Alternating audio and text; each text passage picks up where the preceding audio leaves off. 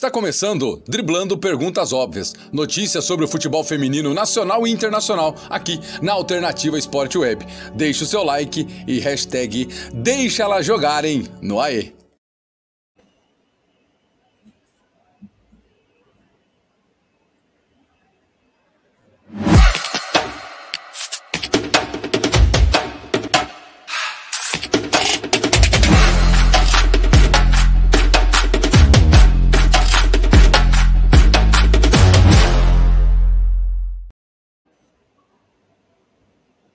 Boa noite a todos ligados na Alternativa Esporte Web. Vamos com mais um episódio do Dedando Perguntas Óbvias. Alguns temas bastante interessantes e importantes, né? Além da, de a gente ter a oportunidade de, de falar um pouco do esporte feminino de forma geral. Temos aí, a, infelizmente, um óbito na, na, na Ferroviária, no Sub-17. Falar um pouco das ligas nacionais europeias e mexicanas, além do Manchester City, né, com relação aos calções brancos, agora vai, pelo que, eu, pelo que o Rodrigo deve falar um pouco para a gente até, deve deixar aí de usar os calções brancos e a ferroviária, políticas antirracistas, falar do título do Palmeiras na Libertadores Feminina, além da convocação da seleção brasileira Brasil e Canadá. seleção brasileira feminina enfrenta a seleção canadense nesse mês de novembro em duas datas, um jogo na Vila Belmiro e o outro na Neoquímica Arena. Boa noite, Rodrigo Prado. Boa noite, Hudson. Boa noite, Sérgio. Amigos da Alternativa que estão chegando aqui. Vamos para mais um podcast. Esse é o 11 episódio. Né? Sempre é um prazer estar aqui com vocês. Vamos trazer de fato esses temas que o Hudson já, já começou a trazer um pouquinho, né? É, enfim, Tamo aí. Sérgio Maurício, muito boa noite para você. Boa noite. boa noite, boa noite, edição. Boa noite, Rodrigo. Boa noite a galera de casa que vai nos acompanhar com a gente também aqui, né? Nosso querido DPO, edição 11 hoje, né? Pô, já, já viramos aí a, a primeira dezena, né? Convido a galera para ficar com a gente aí para participar desse programa maravilhoso para a gente conversar um pouco, né? Agora de, de abranger, vamos assim dizer, mais os temas, né? Dentro do. da aproveitar essa pausa aí pré-Ladies Cup, inclusive. Pois é, Ladies Cup é um dos temas. Vamos começar falando das ligas, né? Começar falando aí das ligas, a Liga Mexicana. Já estamos aí já em fases finais, né? O Chivas enfrentando o América e o Rayado de Monterrey enfrentando a equipe do Tigres, Rodrigo. É isso, né? Acho que alguns jogos já estão acontecendo até hoje, mas eu queria destacar até um jogo é, é, que teve na fase anterior, né, nas quartas, é, o Pachuca com o Monte Rei. Esse confronto foi interessante, né? O Monte Rei ele vem de, de títulos é, é, é, importantes recentes, né?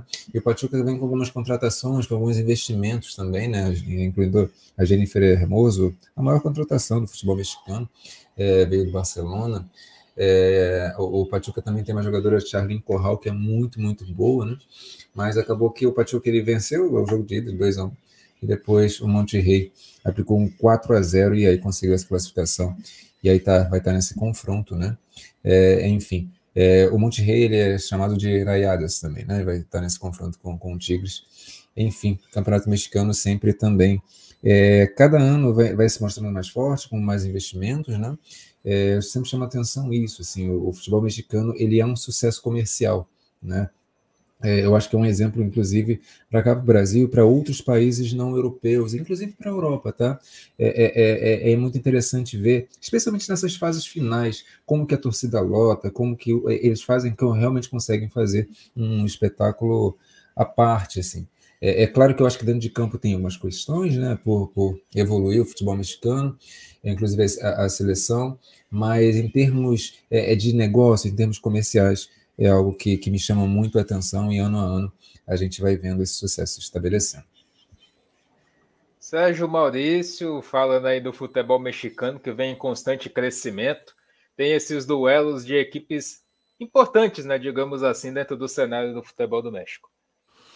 Exatamente, né? Vale, vale ressaltar também, né, como, como o Rodrigo falou, que tá o, o, México hoje é tipo o que já foi o Japão um dia, né? Na questão dos anos 90, né? Trazendo alguma, algumas craques, né? Vamos 90 para o futebol masculino, né? Claro. Mas trazendo algumas craques hoje, como é o caso da, da, da Jenny Hermoso, né? Para a equipe do Pachuca e tudo mais. Então, realmente é um campeonato, como ele falou, um sucesso comercial, o público comparece, é bem apoiado e agora também está fazendo alguns investimentos né, em elenco, em time, em estrutura. E é interessante demais ver isso. Isso, obviamente, vai trazer resultados positivos à seleção mexicana, dentro aí, talvez, de até uma década no máximo, né? De 5 a 10 anos aí, eu acredito que a seleção mexicana possa sofrer de uma maneira positiva, né? Que eu digo, mas ser impactada com essa, com essa evolução. E o Rodrigo, o Rodrigo até falou das semifinais, né? Do, do Pachuca aí contra as Raiadas, né? Contra a equipe do, do Monterrey, e do, dois bons jogos de, de semifinais, inclusive, né? Pena que o Pachuca, né? Acabou tendo uma expulsa no, no jogo 2 e aí tomou-lhe o embalo. Infelizmente teve que sentar no sofá de casa com o controle, aí não teve jeito. Aí, dando boa noite ao Ian Martins, dando boa noite aí, falando dos amistosos do Brasil em dias 11 e 15 de novembro. Né, os jogos que com certeza vamos acompanhar por aqui. Falando, vamos agora passar para a Liga Alemã. Falando aí um pouco dessa classificação na Alemanha, o Wolfsburg é o time a ser batido nesse momento, Rodrigo Pedro. Exato, né? Eu tenho trazido aqui já algumas vezes como que o campeonato alemão ele é, é interessante, né? Ele é bastante, é, é, é os jogos são muito bem jogados e, e não se resume apenas àqueles é, é, times da parte de cima, né? Todos os times ali, por mais que tenham dificuldades, até jogos do, do Werder Bremen, que está ali um pouco mais atrás, são bons jogos, né? Eu destacaria o Hoffenheim é, é 3 a 3 com o Eintracht Frankfurt, né? Justamente o, o Hoffenheim, ele estava jogando em casa, estava tomando de 3 a 1 para o Eintracht e conseguiu é, é, é, ali uma reação, né? Conseguiu esse 3 a 3 Jogo muito bem jogado, né? Eu, eu vi um pouquinho e, e, de fato, assim, o campeonato alemão, semana após semana, vem mostrado é, é, jogos muito, muito interessantes e repito, para além desses times que estão é, é, na parte de cima da, da tabela. E de fato, a gente vê um Wolfsburg sobrando nesse, nesse início, né? É um Wolfsburg com um time bastante ofensivo, bastante agressivo. E, de fato, está sendo muito interessante de ver. E o Bayern de Munique está tendo um pouquinho de dificuldade, teve uma derrota ali para o Wolfsburg, né? Mas creio que também ao longo da, da temporada vai se recuperar. Sérgio Maurício, o campeonato que, para, digamos, podemos dizer que para todos nós, né? Acho que em comum acordo, o campeonato alemão é o campeonato mais, um dos mais atrativos do mundo, né? Qualidade de futebol jogado, sem sombra de dúvida, né? É, realmente tem que, tem que, tem que falar com a Federação Alemã, né, para ela conseguir se vender, né, de fato, da, da, da, maneira correta, porque a qualidade do futebol que é jogado lá é muito grande, né? E o jogo que o Rodrigo destacou, inclusive, né, o Hoffenheim contra o Frankfurt, o 3 a 3 foi muito bom jogo de se acompanhar, né? A equipe do Hoffenheim que tem o estilo de jogo um pouco mais construído, né, contra a equipe do Frankfurt que aproveitou mais os espaços, né? Mas a gente sempre lembra disso, a gente sempre lembra do Arthur Elias, mas o Frankfurt, né, em três, do, duas, três, dois toques em posse de bola, conseguiu abrir o 3 a 1 Hoffenheim depois construindo o jogo, né, fazendo sua, fazendo sua partida, né, conseguiu depois empatar o 3 a 3 e aí não é à toa, né, que esse jogo de tão qualidade fala de duas equipes ali que estão dentro de um G4, apesar de não existir esse G4, né, ser o G3 ali do mesmo caso do Campeonato Espanhol. Mas ali já a, a, acho que já diz um pouco, né, de como tá esse campeonato alemão principalmente pelo, pelo Wolfsburg isolado, entre aspas, né? Quatro pontos agora no começo da competição, mas o Bayern não está conseguindo valer, assim, vamos assim dizer, seu, seu elenco, né? Tem, tem alguns problemas que o Rodrigo até já falou para mim relacionados à, à, parte a parte a parte ofensiva que ainda precisam ser corrigidos. E esse, isso que o, o, Sérgio falou agora, destacou, que não é um G4, é um G3, acho que denuncia um pouquinho daquelas questões que a gente já falou sobre o formato da Champions, né? É, por exemplo, são quatro equipes muito fortes e uma delas necessariamente vai ficar de fora da, da próxima Champions, né? Nem mesmo do, do, do playoff participa, sendo que tem outras equipes, como o, o, o time de Colônia, o FC Cole, é, o Leverkusen, o próprio Freiburg, que está crescendo bastante.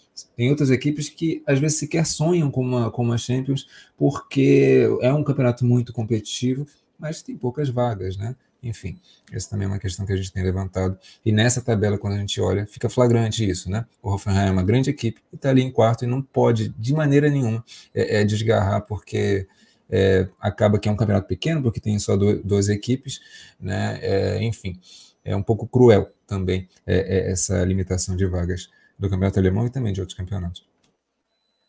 Vamos fazer uma passagem agora pela Espanha, né? o campeonato espanhol, o duelo entre Real Madrid e Barcelona que nós acompanhamos hoje aqui na Alternativa Esporte Web, mostrando o Barcelona aí a sua superioridade até o presente momento, Rodrigo. Exato, né? A gente viu de fato hoje um, um Barcelona bastante é, é, positivo, né? Contra o Real Madrid. O Real Madrid acho que entrou mal escalado, enfim, eu acho que é um time que está em construção também. É um Real Madrid melhor do que é, é, o Real Madrid da temporada passada, mas precisa ser entendido como que vai, vai entrar é, em grandes jogos, especialmente contra um Barcelona que tem um sistema muito complexo de jogo. É, é, são jogadoras absolutamente capazes de de é, é, ser realmente um time muito avassalador, né? E hoje a gente viu isso. Eu acho que durante a semana a gente viu também alguns jogos interessantes. O Barcelona tendo alguma dificuldade com o Levante, tá? É, é, quando eu falo assim do Real Madrid, que tem possibilidade de, de levar mais dificuldade para o Barcelona, é que, por exemplo, uma dificuldade que o Barcelona às vezes tem e teve ali contra o Levante é justamente que o Barcelona é uma equipe que é, atualmente ela não tem é, essa capacidade de é, é de, de, permanecer com a bola com a mesma qualidade no setor da frente que tem no meio campo. Né, na, na, linha defensiva, com os volantes. Você tem ali uma Walsh, que tem essa qualidade de saída muito grande, a volante. Você tem a Patrick, que também tende a recuar um pouquinho mais. É, e quando as equipes se fecham com uma qualidade maior, o Barcelona fica girando a bola na defesa. E, e, e é difícil penetrar um pouco mais à frente, né? Eu acho que aos pouquinhos o Barcelona vai entendendo como é, é, é melhorar essa parte ofensiva, né? Acho que a Geise é uma jogadora que tem essa característica de arriscar bastante, então ela perde muito as bolas na frente. Mas, por exemplo, a gente tem uma Salma para o Elo, para Joelo, que ela é, é, é uma jogadora revelação, né? Da, é, da, da sub-20 espanhola que eu acho que pode ser uma, uma opção. A, a, a Caroline Graham Hansen ela se lesionou, enfim. É, tem alguns é, é, é, desafios ali o Barcelona, mas de fato hoje, hoje o Barcelona muito por contribuição, acho que da, da forma como o Real Madrid entrou, é, não, não, não, não mostrou essas dificuldades, mas que tem tido sim. Tá? Equipes que se fecham um pouquinho mais acabam trazendo essa dificuldade para o Real Madrid. E por outro lado, o Real Madrid hoje não conseguiu colocar as virtudes que geralmente coloca é, é, em campo, que é justamente um time que constrói, é, é bastante vertical. Né? A Caroline Weir é uma jogadora que tem se destacado demais, demais, demais para o Real Madrid. É um time que também está se entendendo como melhorar o seu sistema defensivo, embora hoje a gente também não tenha visto muito isso. Mas, enfim, tem sido um campeonato muito interessante de ver, inclusive o Levante, tá? O Levante está ali na quarta posição e está sendo bem legal de ver. Foi uma equipe que deu trabalho para o Real Madrid, deu trabalho para o Barcelona. É, o Madrid CFF é uma equipe que venceu todas ali, é, só perdeu uma, de 7 a 0 para o Barcelona. Ou seja, né, é uma equipe que consegue ter vitórias expressivas, mas quando precisa jogar com uma grande equipe, muita dificuldade o Madrid CFF, né? Mas, enfim, são alguns dos destaques que eu, que eu trouxe. E aí, Sérgio Mendes, que falar desse campeonato espanhol e dessa superioridade do time do Barcelona? Eu acho que o, o Barcelona é, é, é ele tá num período de adaptação, só que ele é um time tão, tão, tão forte, né? E não só em termos de, de qualidade, de material humano que tem ali dentro, mas também em termos de estrutura, né? Em, em termos de, de realmente do jogo, como é jogado, né? Essa, também essa estrutura tática que tem ali dentro é, faz essa equipe ser extremamente superior. Né? Não só por ter a melhor do mundo, que apesar de tudo tá lesionada, né? Mas a gente viu no jogo de hoje, inclusive, contra a equipe do Real Madrid, como consegue ser superior essa equipe do, do Barcelona, né? A equipe do Real que também tá passando por essa transição, né? Contratou algumas jogadoras ali depois de, de já ter tido um certo sucesso na temporada passada né? Fez algumas alterações, trouxe algumas jogadoras, tentou ali é, é, trazer algumas jogadoras de qualidade, inclusive para um, setores, né? Que eram um pouco carentes. E, e, e já consegue ter, tem o potencial de ser mais competitiva, mas hoje, né? O Toril acabou caminhando contra a própria equipe, né? Mas a vitória foi muito expressiva do Barcelona de 4 a 0, né? Mas a gente conseguiu ver, por exemplo, num jogo contra o Sevilha, é, que foi um jogo muito muito laicar, inclusive da equipe do Real Madrid, como essa equipe tem qualidade, né? Enquanto o Sevilla ainda conseguia explorar essas brechas que a equipe do Real Madrid dava, o Real Madrid não só aproveitava como marcava, né? Então ele conseguiu abrir 2 a 0 deu aquela tranquilizada, jogou um pouco mais no meio-campo e conseguiu sair bem com o resultado, né? Mas foi bastante punitivo contra a equipe do Sevilla que quis jogar de entre aspas ali de igual para igual. Né, já o jogo do, do Barcelona contra o Levante foi um pouco mais complicado também, né? Tem, algum, tem, tem alguns erros ali, mas dá para perceber que o Barcelona realmente é melhor. Por mais que ele fique girando essa bola, como o Rodrigo falou, enfrenta alguma dificuldade e um momento ou outro esse time consegue abrir o placar. E, e eu não vou mentir, não. Esse gol até do, do Levante na, na, na, na partida foi um gol massa, viu? bem trabalhado. A bola foi indo de pé em pé, um cruzamento no segundo pau, que ali não teve nem chance para apanhar. Eu me esqueci até o nome da menina agora. Mas acho que a equipe do Barcelona está muito à frente da, da, da, ainda dos seus competidores ali dentro do Campeonato Espanhol. Mas vale ressaltar que eu acredito que essa, a equipe do Real tem um potencial muito grande. Muito, muito, muito grande mesmo. Alô, Campeonato Inglês, WSL. Agora vamos falar um pouco da, do futebol inglês. O Arsenal venceu, o Chelsea também venceu o Manchester United pelo placar de 3 a 1 Lembrando que o Manchester United fazia era tempo que não tomava um gol, viu, Rodrigo? Tomou logo três do Chelsea. Exatamente, né? Acho que é, é... o Manchester United é uma equipe que é, tá, acho que está aprendendo a ser mais regular dentro das possibilidades que, que, que tem, né? Acho que a Nikita está encaixando relativamente bem no time.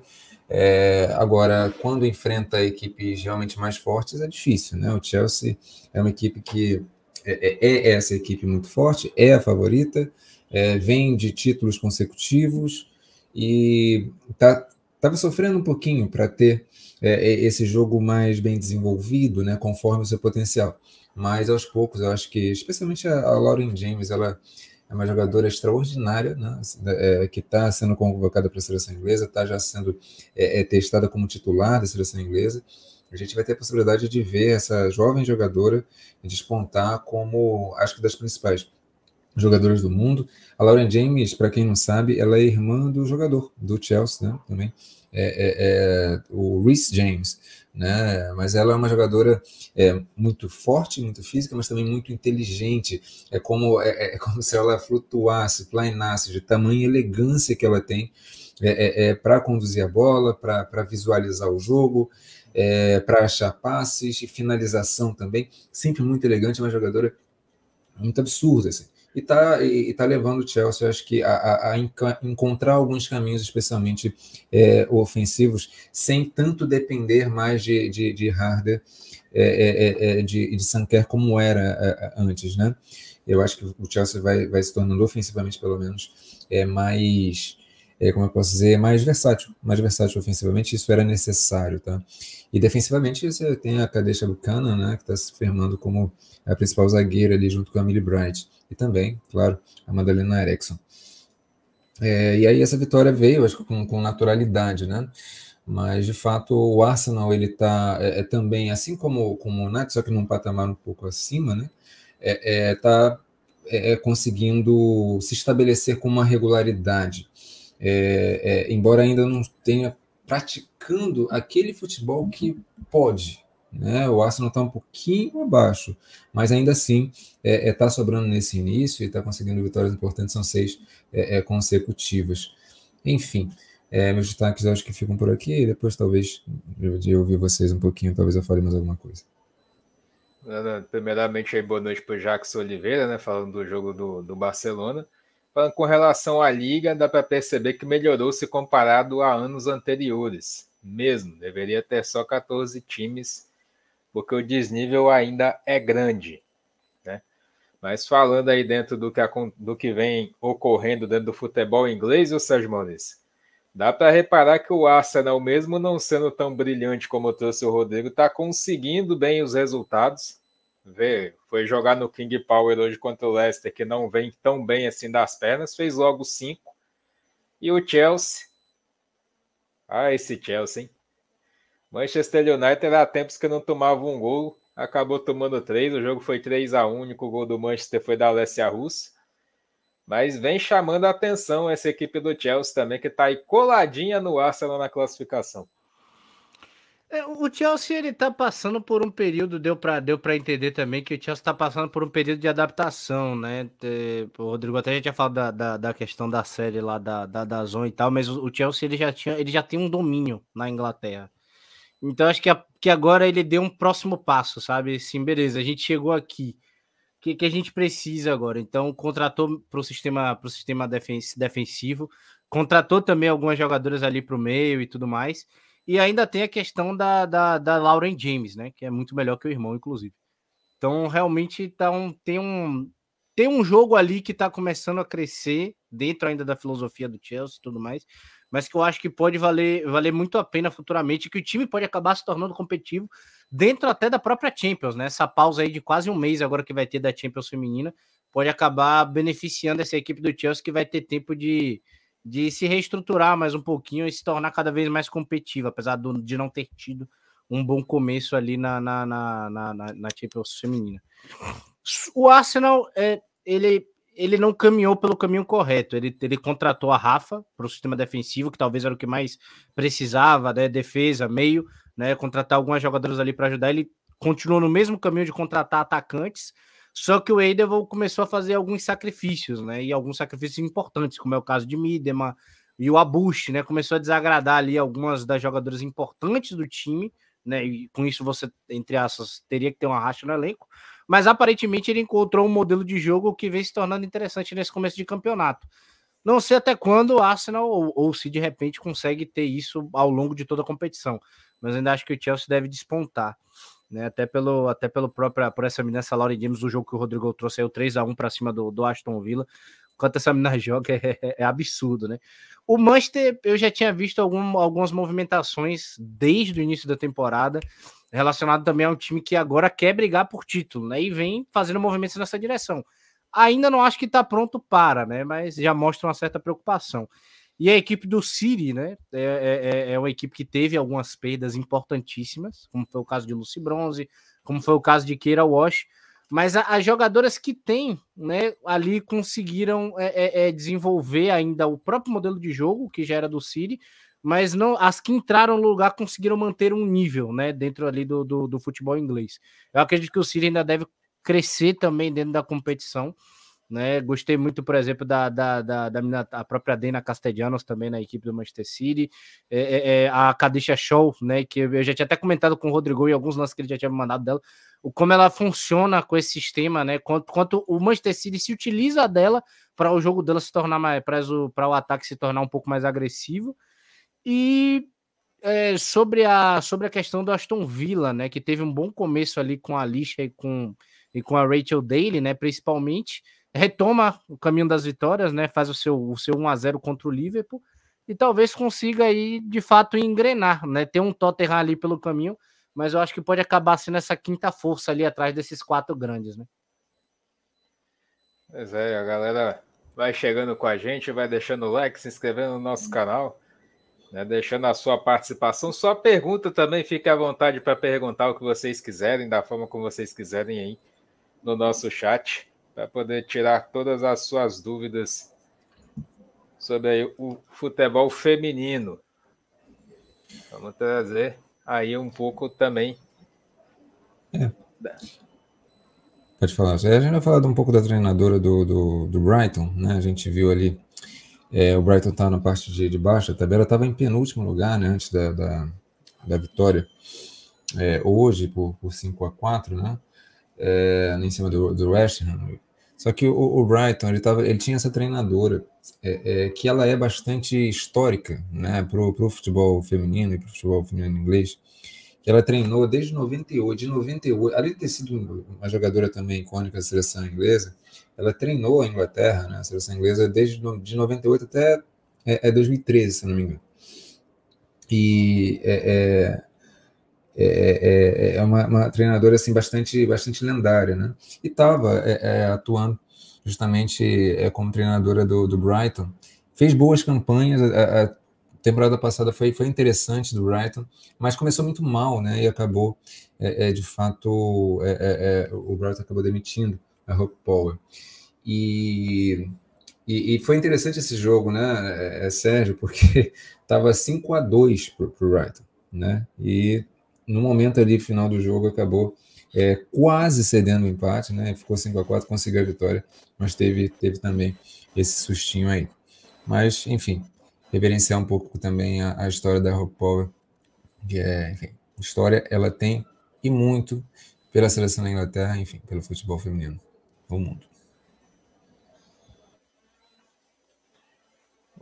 Algo a declarar, Sérgio Mendes? só realmente só relacionado da, da, da, da Hope, né? Que eu não, eu não tinha, eu não tinha antes do podcast, eu não tinha tanto esse, esse conhecimento prévio sobre ela, mas de fato a gente já vê a, já vê a, apesar, né, do, do, da vitória do Brighton, a gente já vê que o time também tem problemas internos, né? E que independente da próxima treinadora que vier, terá que ser solucionado, né? Mas pelo menos já respira com a vitória, né? Depois do 8 a 0 da demissão, querendo ou não, fica pesado para qualquer clube. Vai ficar quase insustentável no final das contas. Né? Falar aí agora sobre um pouco sobre o futebol italiano. Roma, líder do campeonato e agora campeã também da Supercopa Feminina ontem nos pênaltis. Acabou vencendo o time da Juve nas penalidades máximas. Né? A Roma que vai se mantendo até então líder do campeonato italiano, seguido por Fiorentina, Inter e Juventus. Mas chama a atenção aí esse duelo particular entre Roma e Inter, viu, Rodrigo Prado? Exatamente. No Brasil, né? dia assim a gente não joga, né? É, tudo bem. Exatamente. A Inter estava tendo uma, uma sequência muito boa de, de, de vitórias, né, de jogos muito bem jogados. Acabou tendo essa derrota para Roma, tinha esse, justamente esse confronto ali direto. É, lembrando que o campeonato italiano é um campeonato que não vai se resolver é, é, nesse, nesses confrontos aí de, de, é, é uma espécie de primeiro turno que acontece aí de volta, mas é, é, por exemplo, quem terminar em primeiro não termina campeão. Tem uma segunda fase ali para jogar os cinco melhores, tá um pouquinho mais complexo, mas de fato, é, o, então assim, o que é importante aí são as equipes terminarem entre os cinco primeiros. Aí depois começa uma outra fase.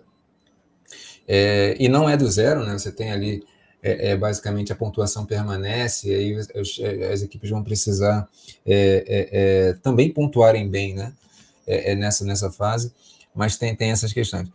Agora, a Juve, eu estou notando aos pouquinhos a Juve voltar a encaixar um pouquinho o jogo. Né? Antes a Juve estava bastante apática em alguns jogos, né? enfim, conseguiu uma vitória importante também em cima da Fiorentina, que também é uma equipe está se mostrando bastante interessante. Eu acho que dentro do contexto do futebol italiano, é, com essa queda né, é, é, da, da Juve e também a elevação, acho que do patamar de várias equipes juntas, forma um campeonato muito competitivo. É, e talvez a gente tenha o, o campeonato mais competitivo hoje, né, é, é, sendo justamente o italiano, porque são várias equipes, né, e, e não são só essas cinco primeiras aí. você tem também a, a Sassuolo, não foi o, o, o o, o, Hudson venceu, venceu a Inter ou empatou, não estou lembrando qual foi o resultado, mas teve essa, essa zebra, enfim. É, e foi, foi interessante, está assim, sendo interessante de ver as equipes italianas desempenhando esse futebol mais é, é competitivo e cheio de gols, né? Todo jogo tem gol para cacete. Um negócio sendo interessante de ver. É, enquanto os, os, os, parentes de Sérgio Maurício tentando aparecer no chat aí, já saiu bloqueando todo mundo. Mas enfim, também falar desse Milan também. O Milan saiu na frente do Pomeliano e conseguiu a proeza de tomar a virada. Saiu ganhando por 1 a 0 e tomou a virada. Tudo bem, fora de casa? Fora de casa. Mas a gente volta, volta a falar. Esse Milan tem muito que se corrigir, tem muito que se acertar ainda. Mas o futebol italiano em si, Sérgio Maurício, a Roma está conseguindo um destaque mas não dá para descartar a Fiorentina, a Inter e nem a, a, própria Juventus, que a gente já conhece né, no, no cenário mundial. É, de fato, a, a, a, equipe do, do. O jogo entre Juventus e Roma, inclusive, foi o mais agradávelzinho, né? Que eu falo taticamente do que se dava para ver, do que, do que tinha para acontecer. A equipe da Roma é um pouco mais diretaça, né? Aquela, tem aquele jogo um pouco mais de velocidade, aquela bola enfiada, aquele chute pro gol, mesmo que seja de meio que a média distância, né?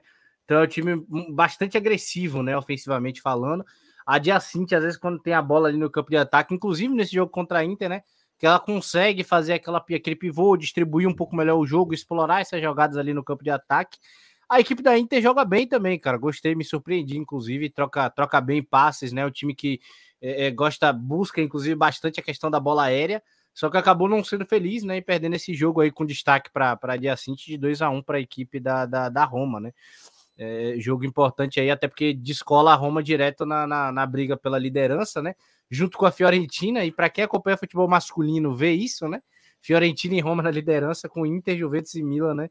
É, é, ali um pouco mais atrás. A equipe da, da, da, Juventus, eu acho que também é um caso de, de, de adaptação. É um time que é, é, é bastante reativo, prefere jogar na, na questão do contra-ataque. Você vê que a maioria das vezes o, o time chega em jogadas de velocidade, né? E fiquei feliz pelo gol da Boranceia também, né? Que acabou fazendo o segundo ali, o 2 a 0 É a única jogadora que ela não gosta do espaço vazio, né? Ela precisa de pessoas ao lado dela para ela se orientar. É uma coisa muito é, é interessantíssima, inclusive. Aí vale salientar bastante esse campeonato italiano que vem, vem em fase de crescimento, né? Vem numa crescente muito boa e muito atrativo ainda para a gente continuar aí acompanhando. Vou dar agora para dar uma volta agora na França. Né? Saímos da Itália, vamos agora para a França, agora falar um pouco da Liga Francesa, que segue dominada pelo Lyon, mas o PSG está na cola, viu, Rodrigo Prado? PSG está na cola, só que o PSG deu um mole que não poderia ter dado. Justamente o Campeonato Francês, ele se dá não só nos confrontos entre Lyon e PSG, que são sempre os mais esperados e, e geram ali faíscas, sempre são clássicos muito bem jogados é, mas tem alguns times que mordem bastante, né? E justamente o Montpellier conseguiu esse, esse empate com o PSG. O PSG, como a gente tem visto é, é, aqui, até algumas transmissões de jogos de Champions, né? Justamente o PSG está com algumas dificuldades ofensivas, a Martins ainda não está se encaixando é, é, tão bem, o time tem esse sistema de jogo ainda por é, é, se acertar, especialmente no, no, no, setor ofensivo, e de fato cedeu, cedeu um empate para o Montpellier. E, e o Lyon é, teve dificuldade com o Fleury, tá? É, o Fleury tá ali, se não me engano, na oitava posição, isso.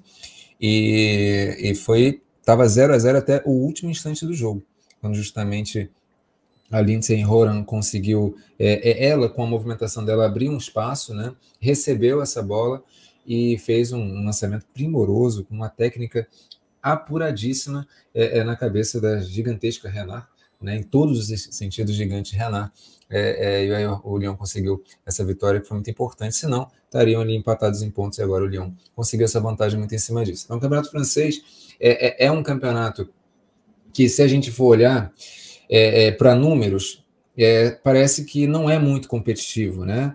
Mas é diferente do que acontece na Espanha. Na Espanha, a gente vê o vice, o segundo colocado, tomando goleadas homéricas de 7, de 9 para o Barcelona. Na França, não. É, é, na França você tem equipes desse patamar de Barcelona, que é o Lyon e o PSG, mas as equipes, até medianas às vezes ali, dão muito trabalho, muito trabalho, porque é um, é um campeonato taticamente bem jogado, as equipes é, é, é, é são, são bem, desempenham muito bem nesse sentido e também possuem soluções ofensivas, né? É, claro que é muito difícil vencer, às vezes até mesmo empatar com essas equipes maiores, mas quando dão esse mole, acaba acontecendo, e aí foi o que aconteceu no Montpellier. Conseguiu essa, é, esse empate, que está dando ali a quarta colocação. E quem sabe, né? Aí você tem ali o Paris, Paris FC, que não é o Paris Saint-Germain, né? É o Paris FC, que justamente está na terceira colocação. E aí, de novo, aquela briga pelas vagas na, na, na Champions. Essa briga tá legal ali entre Paris FC e Montpellier também. Sérgio Maurício, o Lyon segue mandando. O PSG está ali fazendo sombra. E as outras equipes vão tendo que correr atrás, né?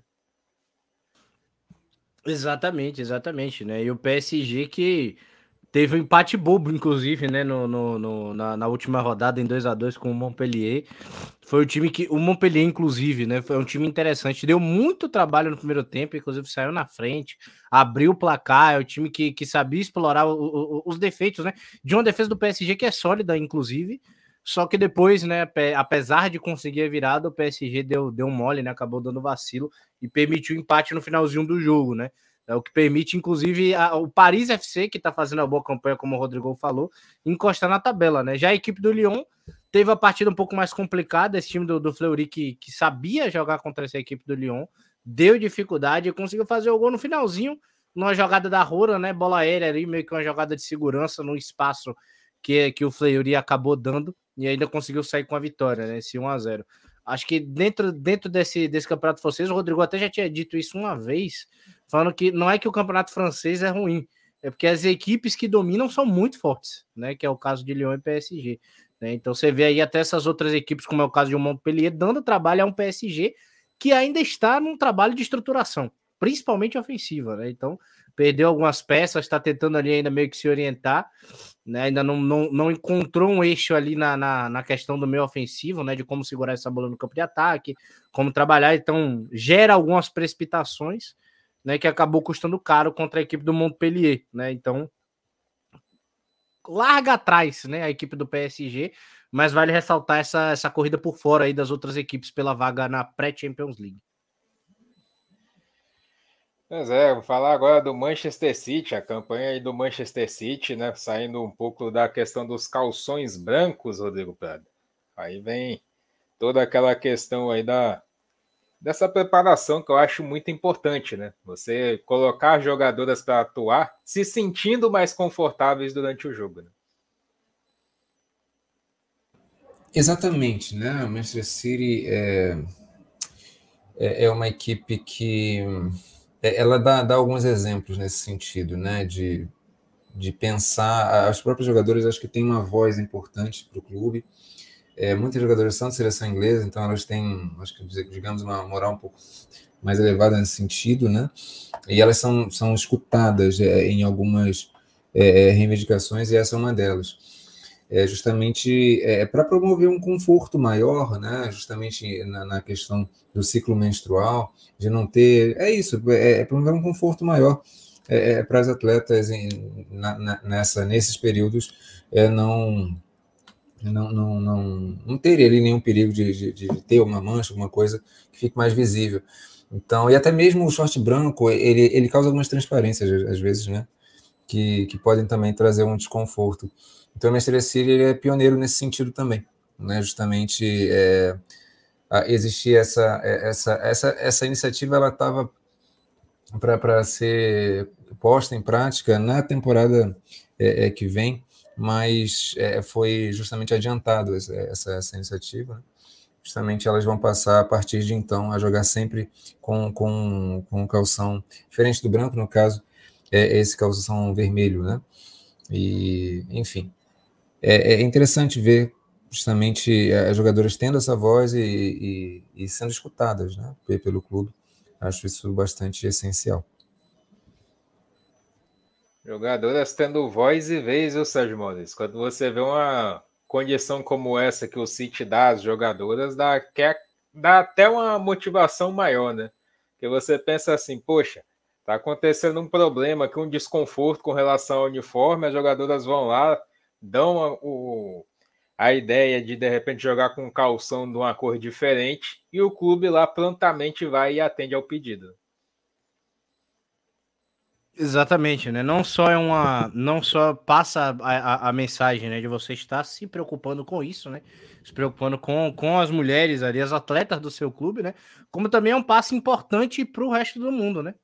Então, a partir do momento que isso é, é, é, é que isso fica visível né? Que há essa mudança, inclusive, do short branco para o short vinho, né? Justamente para que se sinta esse conforto, né? Ainda mais essas meninas que jogam de short branco, jogar em chuva, lama, não. Então, realmente, para que ela, elas se sintam o mais confortável possíveis, né? Então, a partir de agora, o City joga essa pressão para os outros clubes também que jogam com esse calção branco. Como vai ser o caso de Manchester United na Inglaterra, como vão ser casos de outros times, inclusive, dentro do cenário do futebol europeu e, por que não, internacional, né? Então, realmente é, é, um passo importantíssimo dentro do próprio futebol feminino, porque era uma coisa que, que, que até então não existia essa, essa preocupação, era meio que a preocupação velada, entre aspas, né? Que não era meio que, que assumida assim, mas agora existe uma preocupação pública diante disso, né? Então, acho que isso, o mais importante disso é que passa uma mensagem muito interessante. Falar agora, então, mais alguma coisa, Rodrigo, acrescentar? Não, não, acho que é isso, né? É, é a importância das jogadoras ser, serem ouvidas, de fato. E uma coisa que me vem muito é, uma dúvida, né? A seleção da Inglaterra, por exemplo, é uma seleção que tem tradicionalmente o uniforme branco. A gente viu na Euro o uniforme inteiramente branco, né? Camisa e calções. É, as mesmas jogadoras estão lá na seleção, né? E, e enfim. Eu fico curioso para ver como é que vai ser o desdobrar disso ao longo é, é, do tempo, ao longo dos anos, né? É, que é, é, eu acho que poderia ser, ser, adotado um certo padrão nesse sentido mesmo, porque de fato faz muito sentido. É uma das reivindicações, dentre muitas, mas essa de fato também faz muito sentido. Eu vou falar agora da Ferrinha, né, a ferroviária aí fazendo o anúncio né, de uma coordenadora de políticas antirracistas. É, para quem não, não compreende, é você educar para que determinadas situações passem a não acontecer, ou pelo menos diminua a quantidade de casos. Exatamente, né? É, é uma atitude institucional, né? Essa a nomeação da, da Priscila Almeida, né? é muito importante, justamente como uma resposta, é, é, é justamente é, é para para eventos que acontecem é, é, racistas. A gente teve, infelizmente, a gente vai comentar aqui no caso do, do Grenal, né? É, teve um, um, um, evento desses, e é muito importante que os clubes é, desenvolvam mecanismos institucionais, inclusive, e essa, esse tipo de nomeação é muito importante, justamente para desenvolverem estratégias, né? justamente para circularem a informação, é, é, é circularem justamente é, estratégias para evitar que, que esse tipo de aconteça, ou quando acontece, uma conscientização cada vez maior e uma resposta à altura. Isso é muito importante por parte dos clubes e a Ferrinha ela está de parabéns é, em vários outros aspectos, mas nesse também. Ou seja, até né, toda essa questão de, de racismo que a gente vê no esporte de forma geral, dentro da sociedade. Então, teve esse caso aí com a Luane no Grêmio, por exemplo. Você ter no clube uma condição onde você possa não acabar, porque acho que isso dificilmente pode acabar, né? É só se nascesse de novo o brasileiro e fosse implementado na cabeça dele que isso não pode acontecer. Mas só de você conseguir educar de uma forma que você consiga reduzir a quantidade de casos já vale de alguma coisa. Exatamente, né? E, e, e, ter essa ter essa coordenação, estar de olho para isso, né? Para essas, essas práticas, essas políticas, ajudam para que muitas vezes também, não só para a questão de, de, de, proteção das atletas, proteção de quem está no clube, mas justamente para a maneira de como você se comunica ali dentro, né? A gente teve, a gente teve um caso agora no dentro do, do próprio futebol masculino, né?